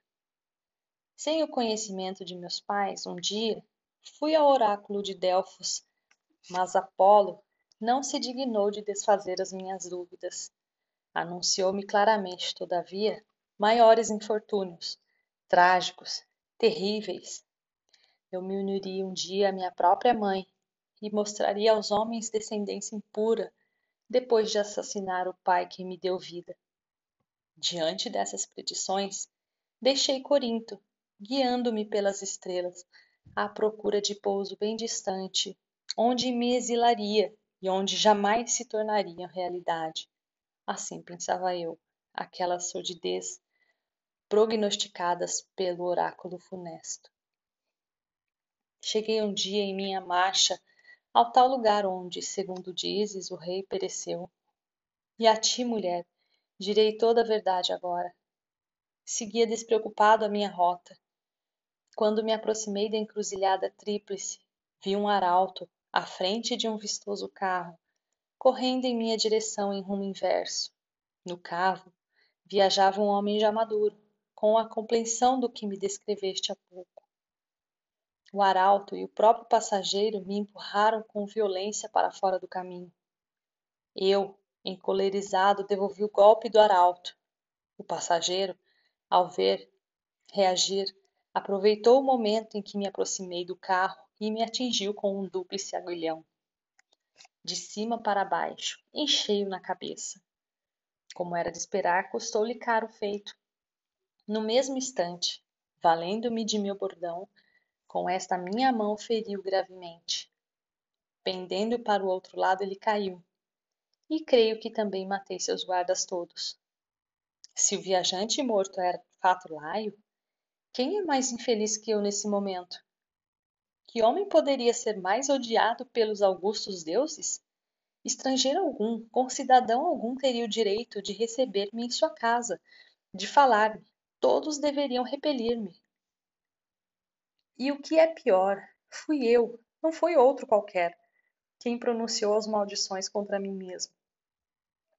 Também matou a esposa do finado rei ao estreitá-la nesses braços que o mataram. Não sou um miserável monstro de impureza? Eu terei de exilar-me em minha vida errante. Não poderei jamais voltar a ver os meus nem por de novo os pés no chão de minha pátria, pois se o fizesse, os fados me compeliriam a unir-me à minha mãe e matar o rei Pôligo, que meu pai, a quem eu devo a vida e tudo mais. Não, não, augusta majestade de meus deuses. Fazei com que esse dia nunca, nunca chegue. Fazei com que se acabe a minha vida antes de essa vergonha imensa tombar sobre mim. Jocasta. Por que vos enfrentais nessa disputa estéril, desventurados? Não pensais? E não corais, de pejo por alimentar vossas querelas em meio a tais calamidades para Tebas? Entra, Édipo e tu, Creonte, volta ao lar. Não deve uma frivolidade transformar-se em causa de aflição mais grave para vós. Creonte. Parece justo ao teu esposo, minha irmã, tratar-me rudemente. Édipo quer que eu opte entre dois males, ou o exílio doloroso da terra de meus pais, ou vergonhosa morte. Édipo, confirmo, tenho convicções, mulher, de que ele tramou a minha queda e quis realizá-la. Creonte, não tenha eu agora bem algum e morra maldito pelos deuses, de qualquer forma mereço essas acusações sem fundamento. Jocasta, em nome das augustas divindades, Édipo, suplico-te que creias na palavra dele. Primeiro pelo juramento recém-feito perante os deuses, e depois por reverência a mim e aos cidadãos presentes. Dá-lhe crédito. Corifeu. Reflete, atenta bem, consente. Suplico-te, Senhor, consente. Édipo. Em que desejas que eu consinta? Corifeu. Concorda com Creonte. Nunca ele foi insensato e hoje chegou até o juramento. Édipo. Sabes o que me estás pedindo? Corifeu. Se peço é porque sei, senhor. Édipo. Aclara então o que disseste. Corifeu, não deves acolher jamais rumores vagos não provados para fazer acusação desprimorosas ao amigo, que tem suspensas maldições sobre a cabeça se mentir. Édipo, não deves ignorar então que pedes simultaneamente a minha morte e o meu exílio. Corifeu. Não pelo sol, Deus mais alto, que eu morra no pior suplício, abandonado pelos deuses, pelos amigos, se passou por minha mente esse propósito. Em meu constante sofrimento, já tenho a alma lacerada por ver as chagas dessa terra. Aos muitos males que nos ferem, agora vêm juntar-se novos. Édipo. Pois viva ele em paz, então, ainda que por isso eu morra ou seja expulso dessa terra, envilecido. É tua prece, não a dele, que me toca, e excita minha piedade. Meu ódio há de segui-lo sempre. Creonte. Vejo que cedes contrafeito, mas te censurarás mais tarde, quando essa cólera passar. Temperamentos como o teu atraem sempre sofrimento. Édipo. Não vais então deixar-me em paz? Por que não abandonas Tebas? Creonte. Sim, partirei, pois não quiseste compreender-me. Sei, porém, que meus concidadãos presentes aprovam meu procedimento. Sai Creonte. Corifeu, dirigindo-se a Jocasta, após o silêncio subsequente à saída de Creonte. Por que tardas, senhoras, a levar nosso rei de regresso ao palácio? Jocasta. Falo-ei quando ouvir teu relato. Corifeu. Levantaram-se vagas suspeitas provocadas por simples palavras. A injustiça, bem sabes, ofende. Jocasta. Tua fala refere-se aos dois? Corifeu. Tanto a Édipo quanto a Creonte. Jocasta. Que diziam os dois no debate? Corifeu. Basta, creio que basta ficarmos onde a rude querela cessou. Nossa terra já está muito aflita. Édipo, que até então estivera absorto em atitude de profunda meditação, Vês aonde chegaste, apesar de movido por boa intenção? Não querendo amparar minha causa e deixando abalar-se a afeição que deverias sentir por teu rei? Corifeu. Muitas vezes te disse, Senhor, que eu seria o maior dos estultos, criatura sem raciocínio, se algum dia pensasse em deixar-te, em faltar ao herói que sozinho libertou minha terra querida quando outrora a desgraça a extinguia. Inda agora, se podes, meu rei, vem mostrar-te seu guia seguro. Jocasta. Por que razão, senhor? Dize-me pelos deuses. Permites que essa cólera feroz te vença? Édipo. Dir-te-ei, mulher, pois te honro mais que essa gente. A causa foi Creonte com sua torpeza. Jocasta. Prossegue se és capaz de recordar ainda como a querela começou entre ele e ti. Édipo. Ele me acusa a mim de ter matado Laio. Jocasta. Foi por ciência própria ou por ouvir dizer? Édipo. Seu porta-voz foi um malévolo adivinho. De sua própria boca nada nós ouvimos. Jocasta. Não há razões, então, para a inquietação. Ouve-me atentamente e ficarás sabendo que o dom divinatório não foi concedido a nenhum dos mortais em escassas palavras. Vou dar-te provas disso. Não direi que Febo, mas um de seus intérpretes, há muito tempo, comunicou a Laio, por meio de oráculos, que um filho meu e dele o assassinaria, pois, apesar desses oráculos notórios, Todos afirmam que assaltantes de outras terras mataram Laio há anos numa encruzilhada. Vivia nosso filho seu terceiro dia quando o rei Laio lhe amarrou os tornozelos e o pôs em mãos de estranhos, que o lançaram logo em precipícios da montanha inacessível. Naquele tempo, Apolo não realizou as predições. O filho único de Laio não se tornou matador do próprio pai, não se concretizaram as apreensões do rei, que tanto receava terminar seus dias golpeado pelo ser que lhe devia a vida. Falharam os oráculos, o próprio Deus evidencia seus desígnios quando quer. sem recorrer a intérpretes, somente ele. Entra Creonte agitado. Creonte. Fiquei sabendo, cidadãos, que nosso rei lançava contra mim acusações terríveis. Não me disponho a suportá-las, eis-me aqui. Se em nossos infortúnios de hoje ele imagina que em atos ou palavras lhe fiz injustiças, não quero prosseguir vivendo sobre o peso de tal imputação. O dano que me causa essa suspeita não é pouco, é mesmo enorme, se na cidade, se por vós, por meus amigos, sou acusado de traição ao nosso rei. Corifeu. Talvez aquela injúria tenha tido origem mais no arrebatamento que na reflexão. Creonte. Como terá podido Édipo supor que a culpa é minha se o adivinho mentiu. Corifeu. Ele falou assim, não sei pensando em quê. Creonte. Estava firme o seu olhar, o ânimo firme quando ele me acusou dessa maneira insólita. Corifeu. Não sei, não gosto de encarar os poderosos. Vendo Édipo reaparecer vindo do palácio, mas ele próprio está saindo do palácio. Édipo, dirigindo-se bruscamente a Creonte. Que fazes tu que estás aí? Ainda ousas chegar a mim, tu que seguramente queres tirar minha vida e despojar-me do poder abertamente?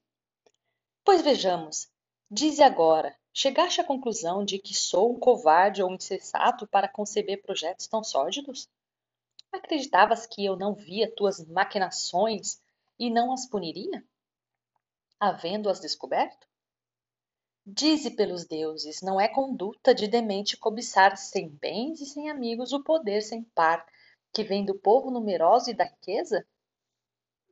Creonte, que podes esperar de mim falando assim? Deixa-me responder, pois sou igual a ti, e julga livremente após haver-me ouvido. Édipo, és hábil em palavras, Sinto-me inclinado a ouvir-te, embora sejas inimigo pérfido. Creonte. Primeiro, quero refutar essas palavras. Édipo. Primeiro, não me digas que não és culpado.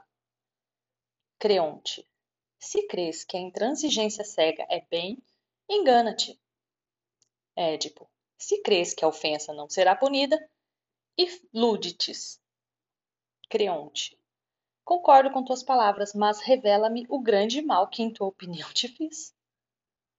Édipo, persuadiste-me ou não me persuadiste a consultar o venerável adivinho? Creonte, ainda agora sou da mesma opinião. Édipo, e quanto tempo já passou desde que Laio Creonte, que fez o falecido rei? Não compreendo. Édipo. Morreu ferido pela mão de um assassino? Creonte. Contar-se-ia uma sequência longa de anos. Édipo. E já Tiresias nesse tempo era adivinho? Creonte. Ele já era sábio e referenciado. Édipo. E ele aludiu então a mim alguma vez? Creonte. Que eu saiba nunca ao menos em minha presença. Édipo. Não te ocorreu mandar investigar o crime? Creonte. Fizemo-lo, de certo, e nada descobrimos. Édipo. Por que esse adivinho sábio nada disse? Creonte. Não sei.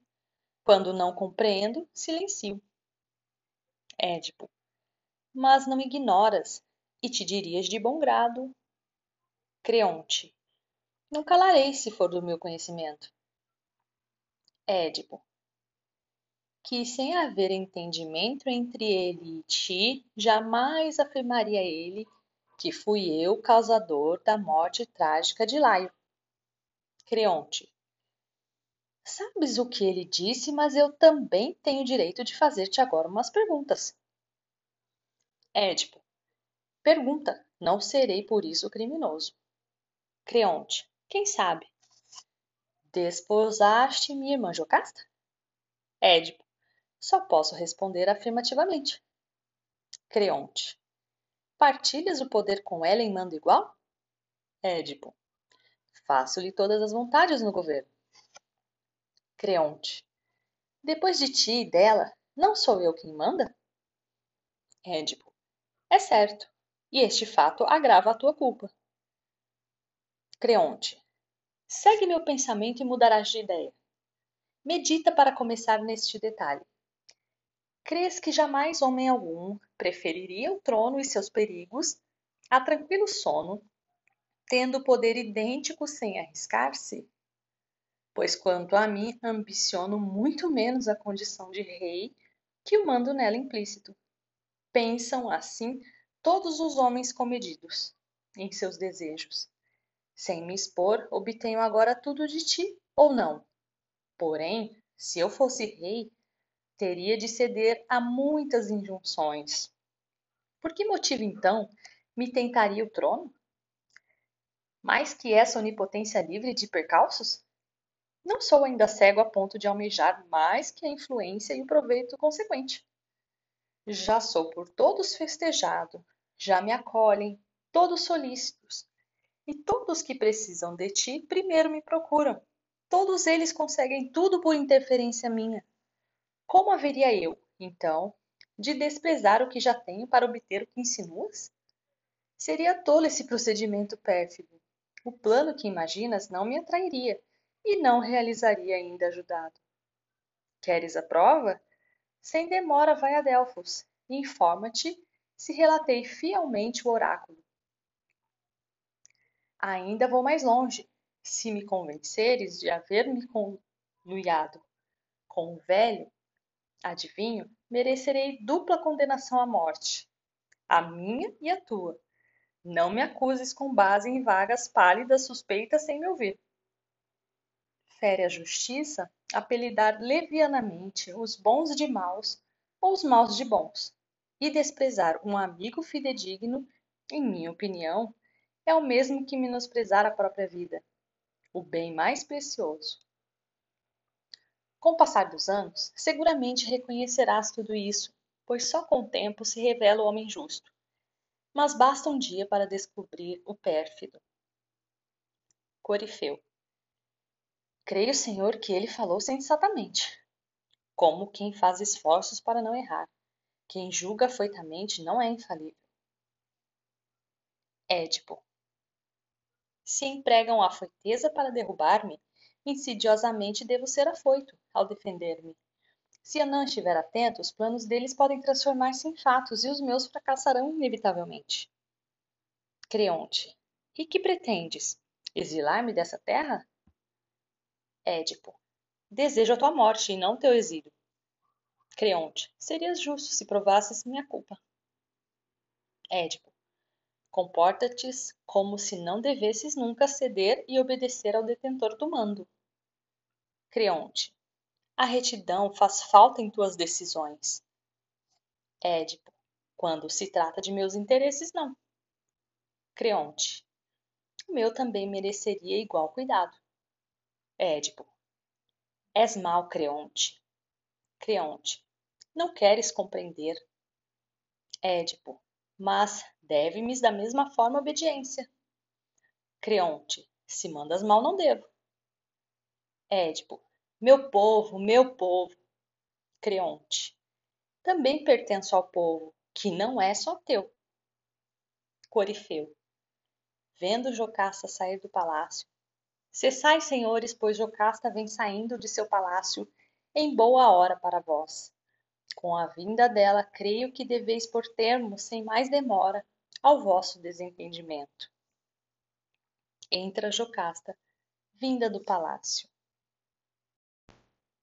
Que controvérsia pode ter havido entre os Labidácidas e os descendentes de Pôlibo? Nem nos tempos remotos, nem hoje, sou capaz de vislumbrar realidades que me deem provas contra a inteireza e a boa fama de Édipo e me decidam a tirar vingança de um assassínio ainda envolto em trevas, optando pela causa dos Labidácidas. Apolo e Zeus têm olhos para tudo eles conhecem as ações dos homens, mas um mortal, um simples adivinho, não pode convencer-me. É inaceitável. embora no saber um homem possa ultrapassar os outros muitas vezes. Jamais antes de ver ratificada a fala do adivinho, darei crédito à acusação lançada contra Édipo.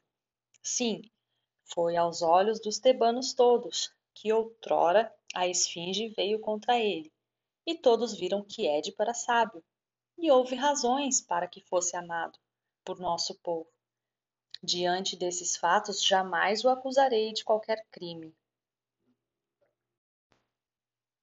Coro.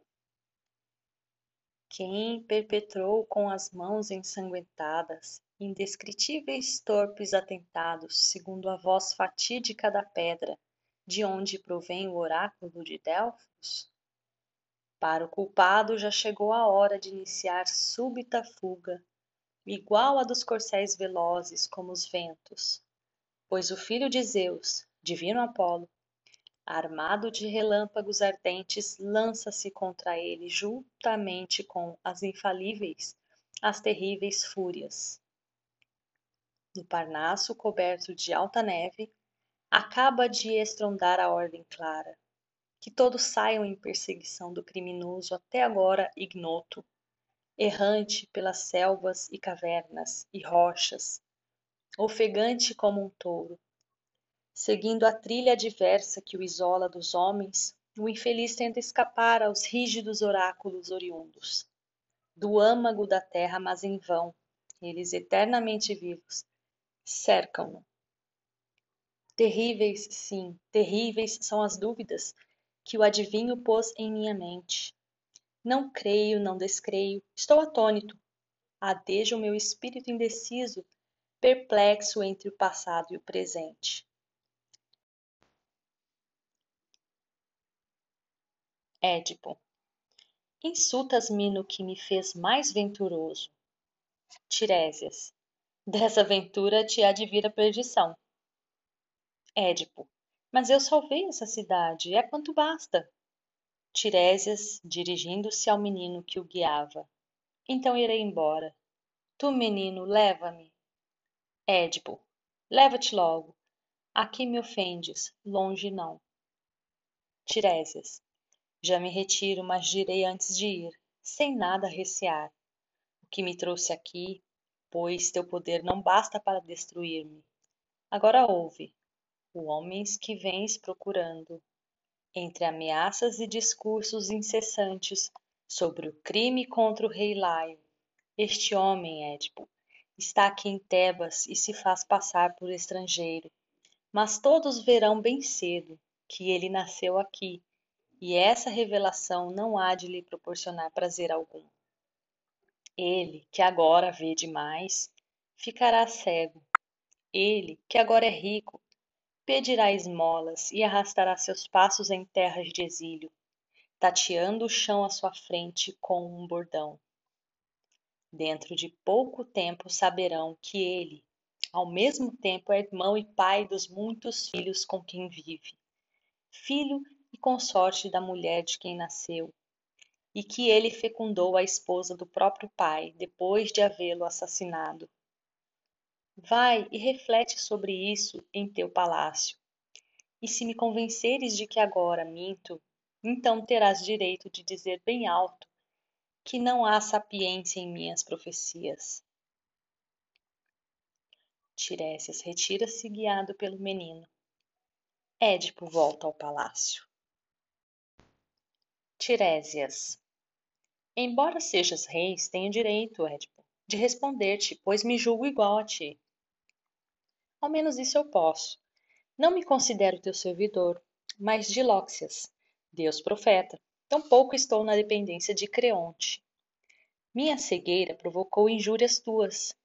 Pois ouve, os olhos teus são bons, e todavia não vês os males todos que te envolvem nem onde moras, nem com que mulher te deitas. Sabes de quem nasceste? És odioso aos teus, aos mortos como aos vivos, e o açoite duplo da maldição de tua mãe e de teu pai há de expulsar-te um dia em vergonhosa fuga de nossa terra, a ti, que agora tudo vês, mas brevemente enxergarás somente sombras. e todos os lugares hão de ouvir bem cedo os teus lamentos. Logo, o citero inteiro responderá aos teus gemidos dolorosos. Quando afinal compreenderes em que núpcias vivias dentro desta casa, onde encontraste, após viagem tão feliz, um porto horrível. Também ignoras muitas outras desventuras que te reduzirão a justas proporções e te farão igual aos filhos que geraste. Sentir-te-ás um dia tão aniquilado como jamais homem algum foi neste mundo. Édipo. Tolerarei tais impropérios vindos dele? Maldito sejas pelos deuses neste instante. Por que não te retiras já deste lugar? Tiresias. Eu não teria vindo aqui se não mandasses. Édipo. É que eu não esperava ouvir tais disparates. Se fosse previdente, não me apressaria a convidar-te a vir até o meu palácio.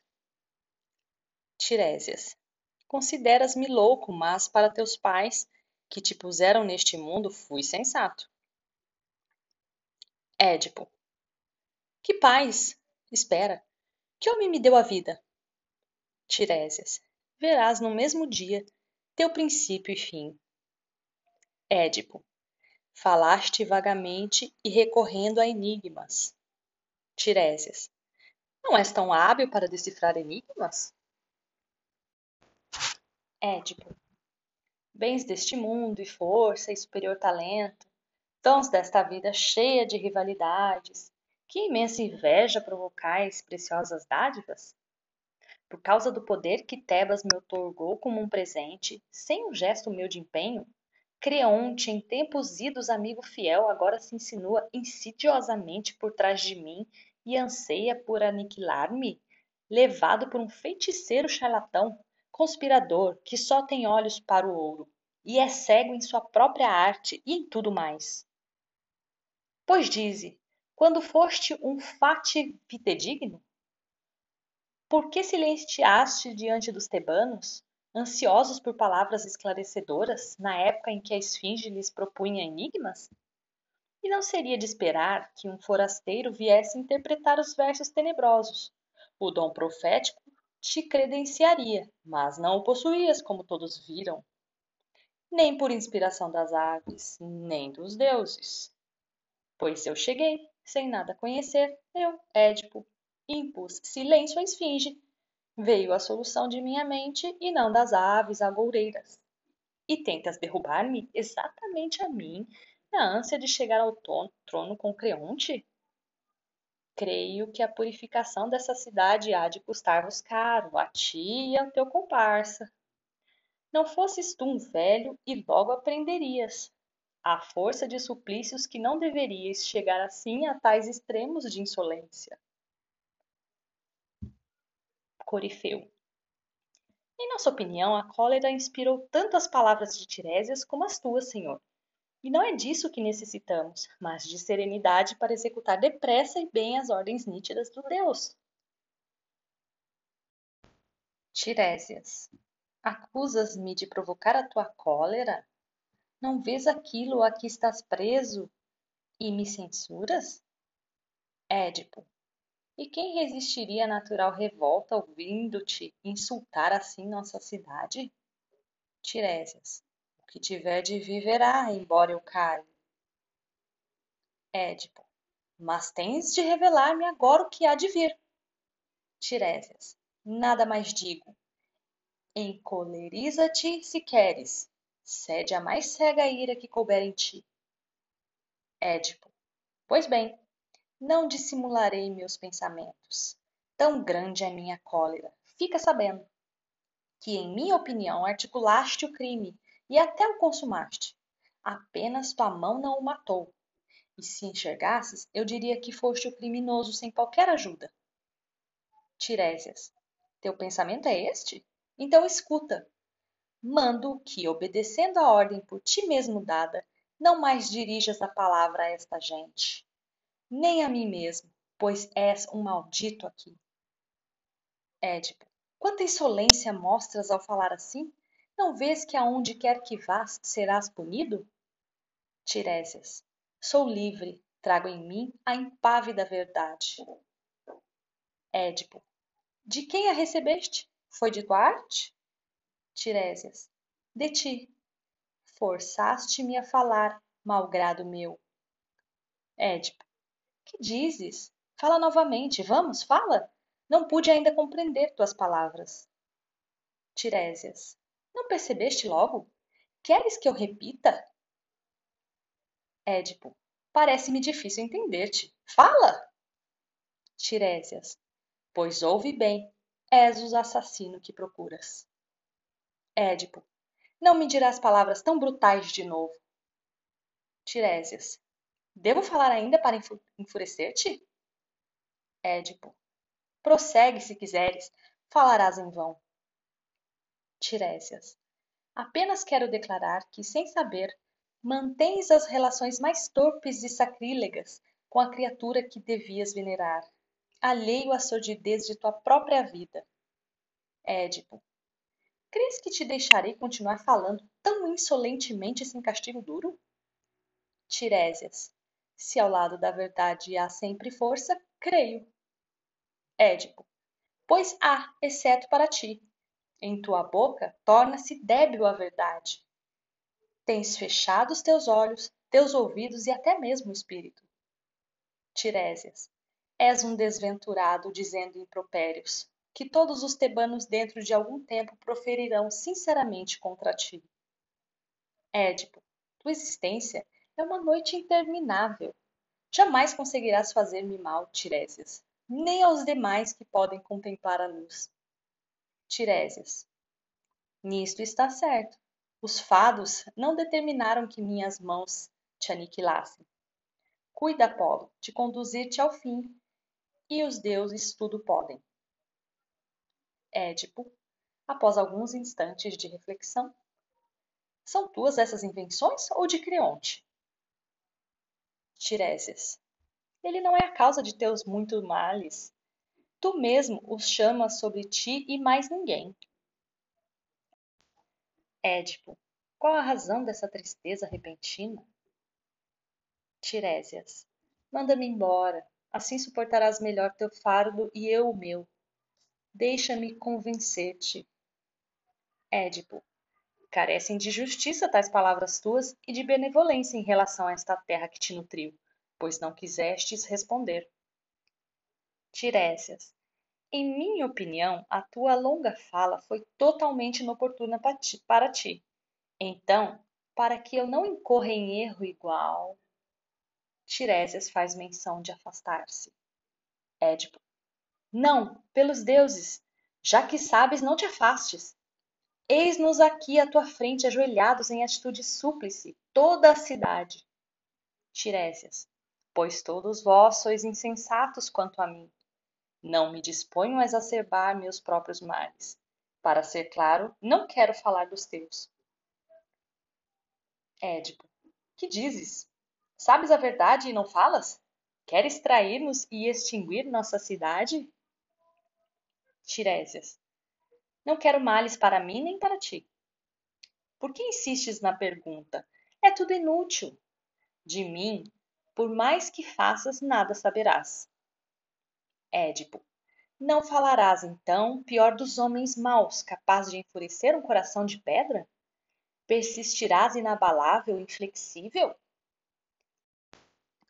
Corifeu.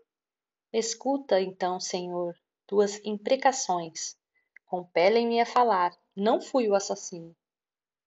Nem sei quem foi. Cabia a Febo, Deus profeta que nos mandou punir agora o criminoso, dizer-nos quem outrora cometeu o crime. Édipo. São justas as tuas palavras, mas ninguém detém poder bastante para constranger os deuses a mudar os seus atos desígnios. Corifeu. Veio-me à mente uma segunda ideia. Exponho-a? Édipo. Mesmo a terceira, se tiveres, quero ouvir. Corifeu. Sei que Tiresias, venerável, é o profeta mais próximo de Febo. Se lhe perguntares, dele ouviremos a revelação dos fatos. Édipo. não descurei deste recurso, aconselhado há pouco por Creonte. Já mandei buscá-lo. Espanta-me que ainda não tenha chegado. Corifeu. E quanto ao mais, só há rumores vãos remotos. Édipo. Quais os rumores? Quero conhecê-los todos. Corifeu. Dizem que Laio foi morto por andarilhos. Édipo. Também ouvi dizer, mas não há testemunhas. Corifeu. Mas se o culpado for sensível ao temor, não há de resistir quando tiver ciência de tua dura, assustadora imprecação. Édipo. Quem age sem receios não teme as palavras. Corifeu. Vendo Tiresias se aproximar, já vejo aproximar-se quem vai descobri-lo. Estão trazendo em nossa direção o vatigueado pelos deuses, único entre os homens que trazem em sua mente a lúcida verdade. Entra Tiresias, idoso e cego, conduzido por um menino. Édipo.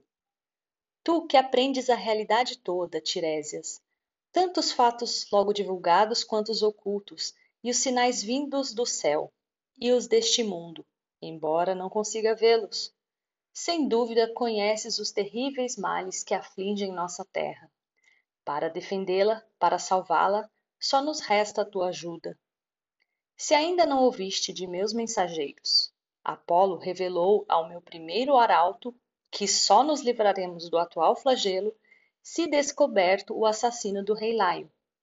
Pudermos condená-lo à morte ou ao exílio, Nesta emergência, então, Tiresias, não nos faltes, não nos recuses a revelação dos pássaros, nem os outros recursos de teus vaticínios. Salva a cidade agora, salva-te a ti mesmo, salva-me a mim também.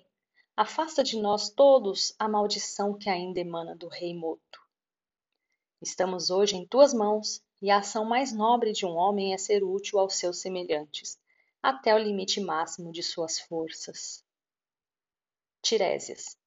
Pobre de mim, como é terrível a sapiência quando quem sabe não consegue aproveitá-la? Passou por meu espírito essa reflexão, mas descuidei-me, pois não deveria vir. Édipo reaparece, vindo do palácio e dirige-se ao Corifeu. Édipo.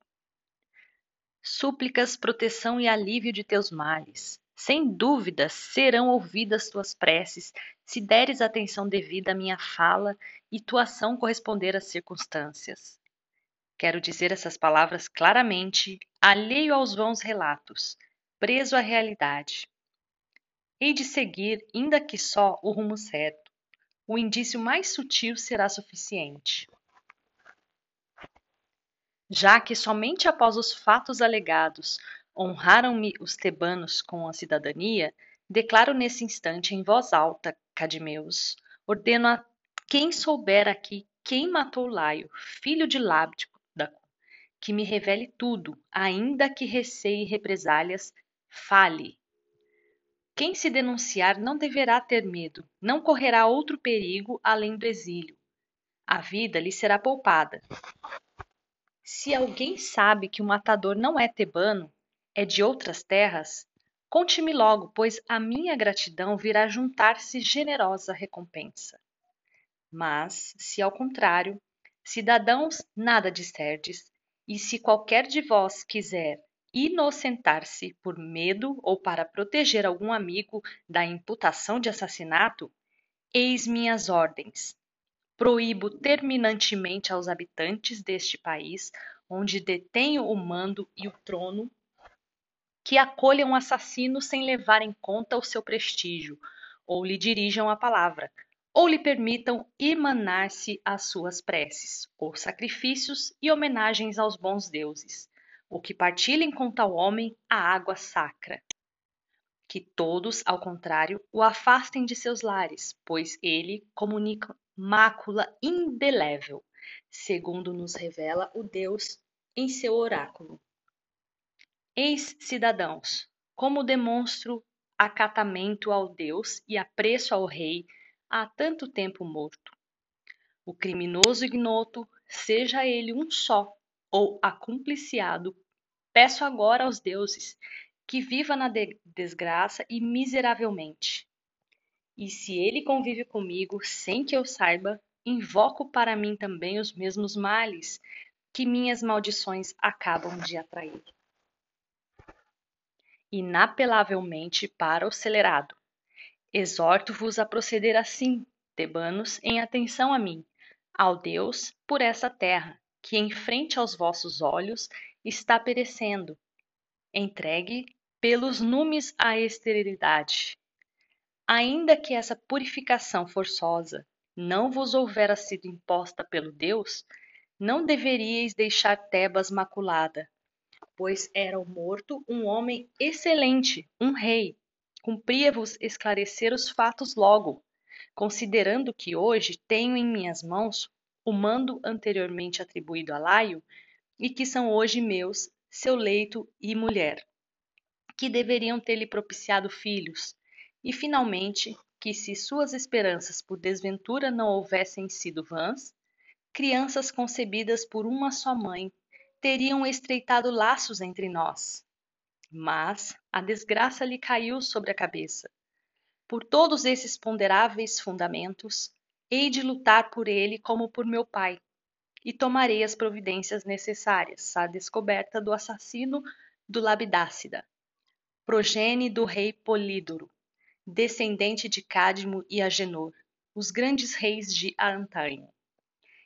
E quanto aos desobedientes, peço aos deuses que a terra não lhes dê seus frutos e as mulheres não tenham filhos deles, e sem salvação, pereçam sob o peso dos males presentes, ou vítimas de mal muitas vezes maior. Mas, para vós, cadmeus, que concordais comigo, possa a justiça sempre estar do vosso lado, e não vos falte nunca a proteção divina. Retiram-se Édipo, Creonte, o sacerdote e o povo. Permanece em cena o coro, composto de anciãos, cidadãos notáveis de Tebas. Coro.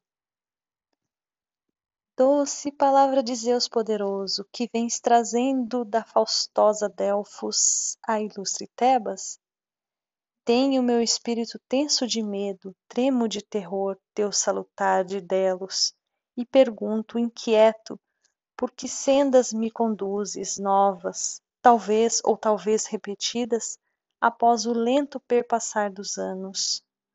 Dize-me, filha da esperança áurea, voz imortal, invoco-te primeiro, filha do grande Zeus, eterna Atena, e tua irmã guardiã de Tebas, Ártemis, que tem assento em trono glorioso na ágora de forma circular, e Febo, que de longe lança flechas.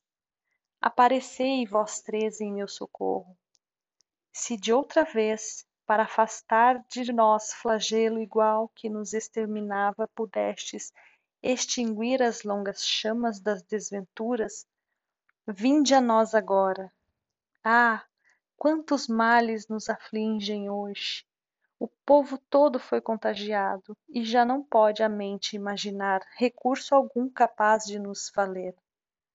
Não crescem mais os frutos bons da terra, mulheres grávidas não dão à luz, aliviando-se de suas dores, sem pausa, como pássaros velozes, mais rápidas que o fogo impetuoso. As vítimas se precipitam céleres rumo à mansão do deus crepuscular. Tebas parece com seus habitantes e sem cuidados, sem seres chorados, ficam no chão, aos montes os cadáveres, expostos, provocando novas mortes.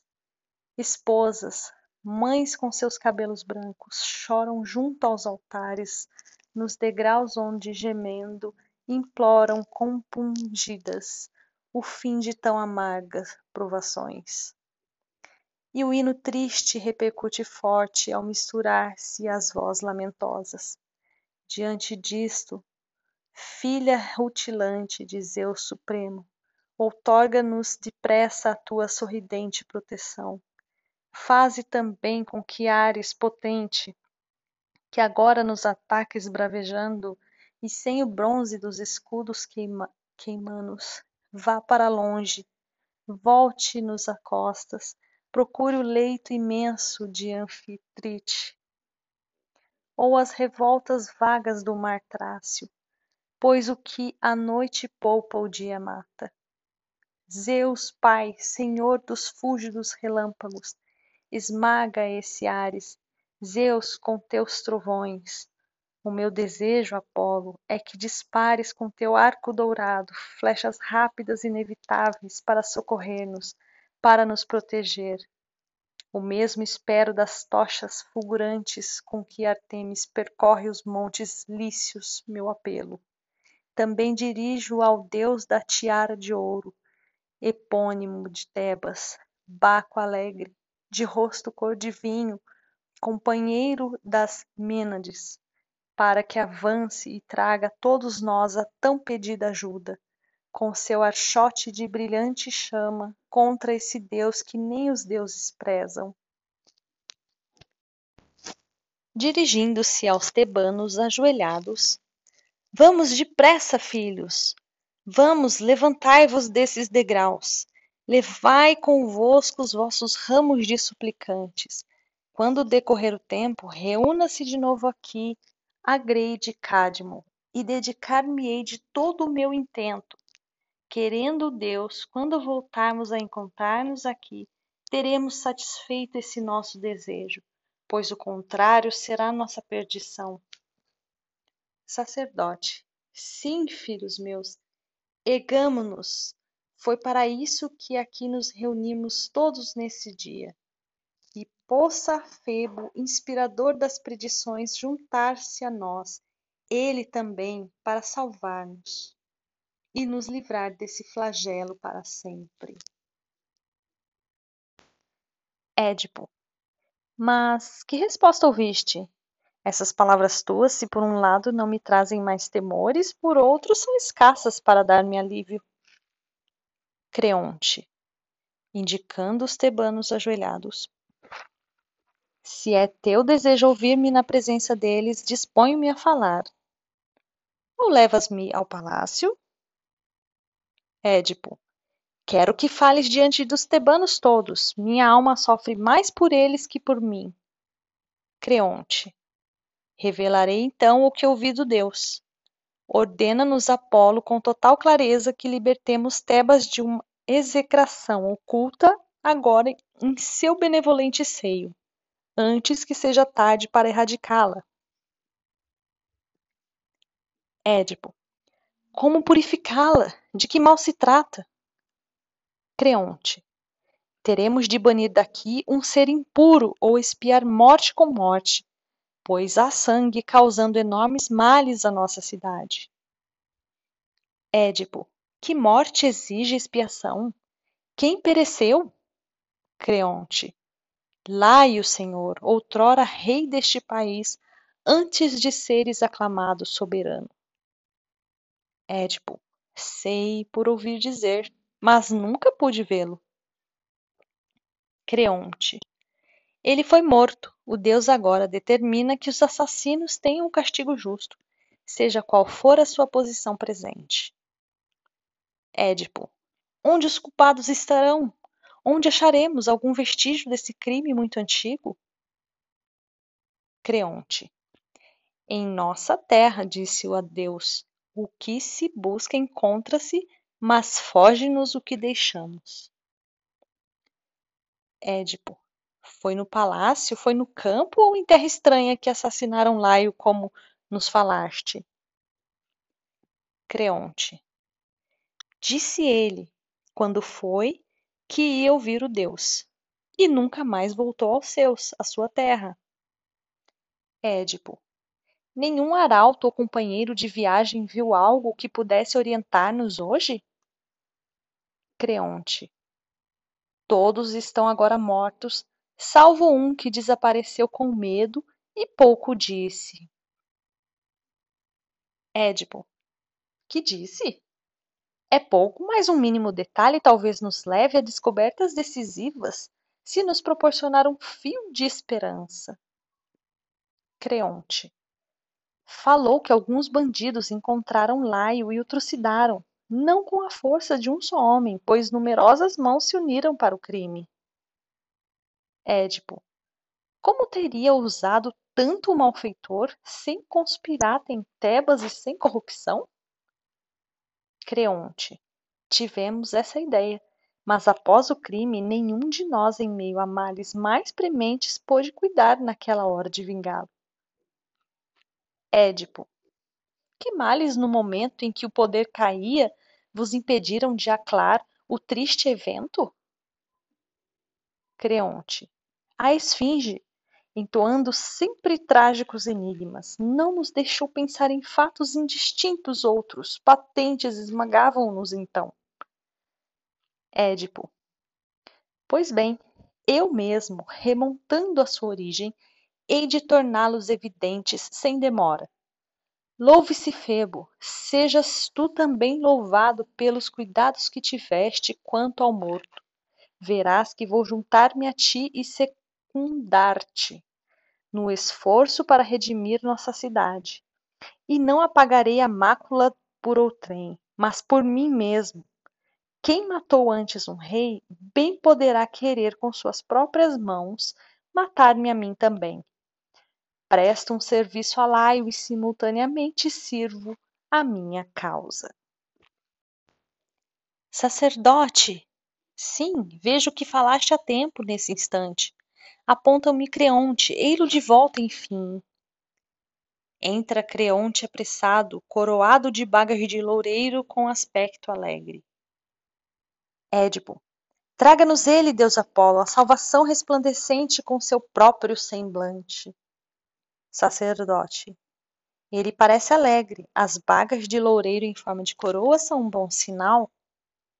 Édipo, ele já pode ouvir-nos, logo o escutaremos. Dirigindo-se a Creonte, Filho de Meneceu, príncipe, meu cunhado, transmite-nos depressa o que te disse o Deus.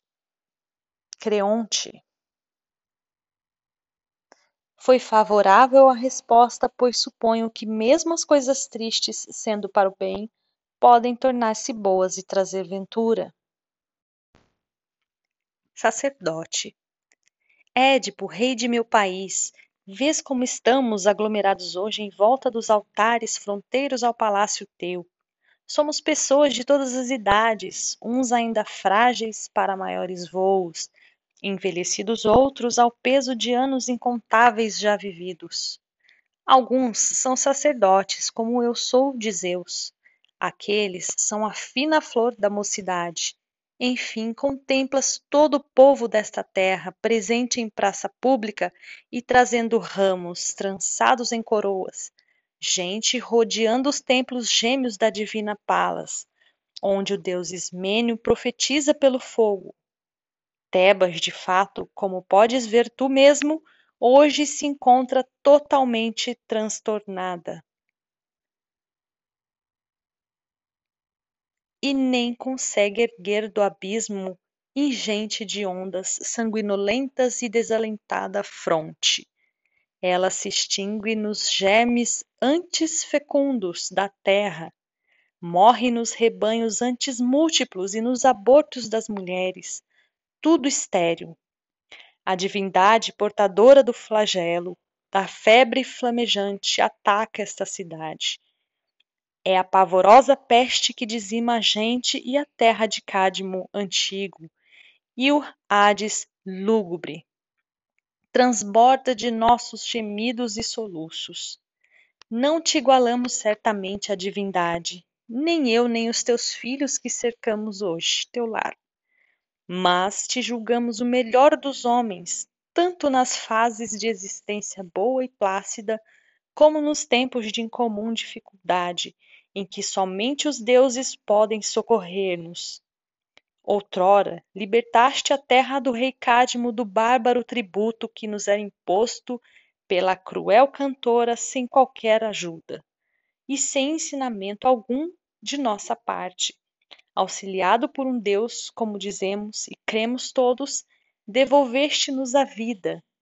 E agora, Édipo, Senhor onipotente, viemos todos implorar-te, suplicar-te. Busca, descobre, indica-nos a salvação.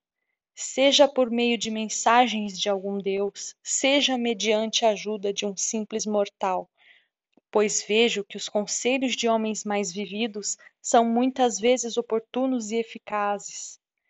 Vamos, mortal, melhor que todos exortamos-te. Livra nossa cidade novamente. Vamos, preserva tua fama, pois vemos em ti, por teu zelo passado, nosso redentor. Jamais pensemos nós que sob o reino teu fomos primeiro salvos e depois perdidos. Não, salva Tebas hoje, para todo e sempre. Com bons angúrios, deste-nos na vez primeira ventura, até há pouco tempo desfrutada. Mostra-te agora igual ao Édipo de outrora. Se tens de ser o governante desta terra que é tua, é preferível ser senhor de homens que de um deserto. Nem a naus, nem baluartes são coisa alguma se vazios, sem ninguém.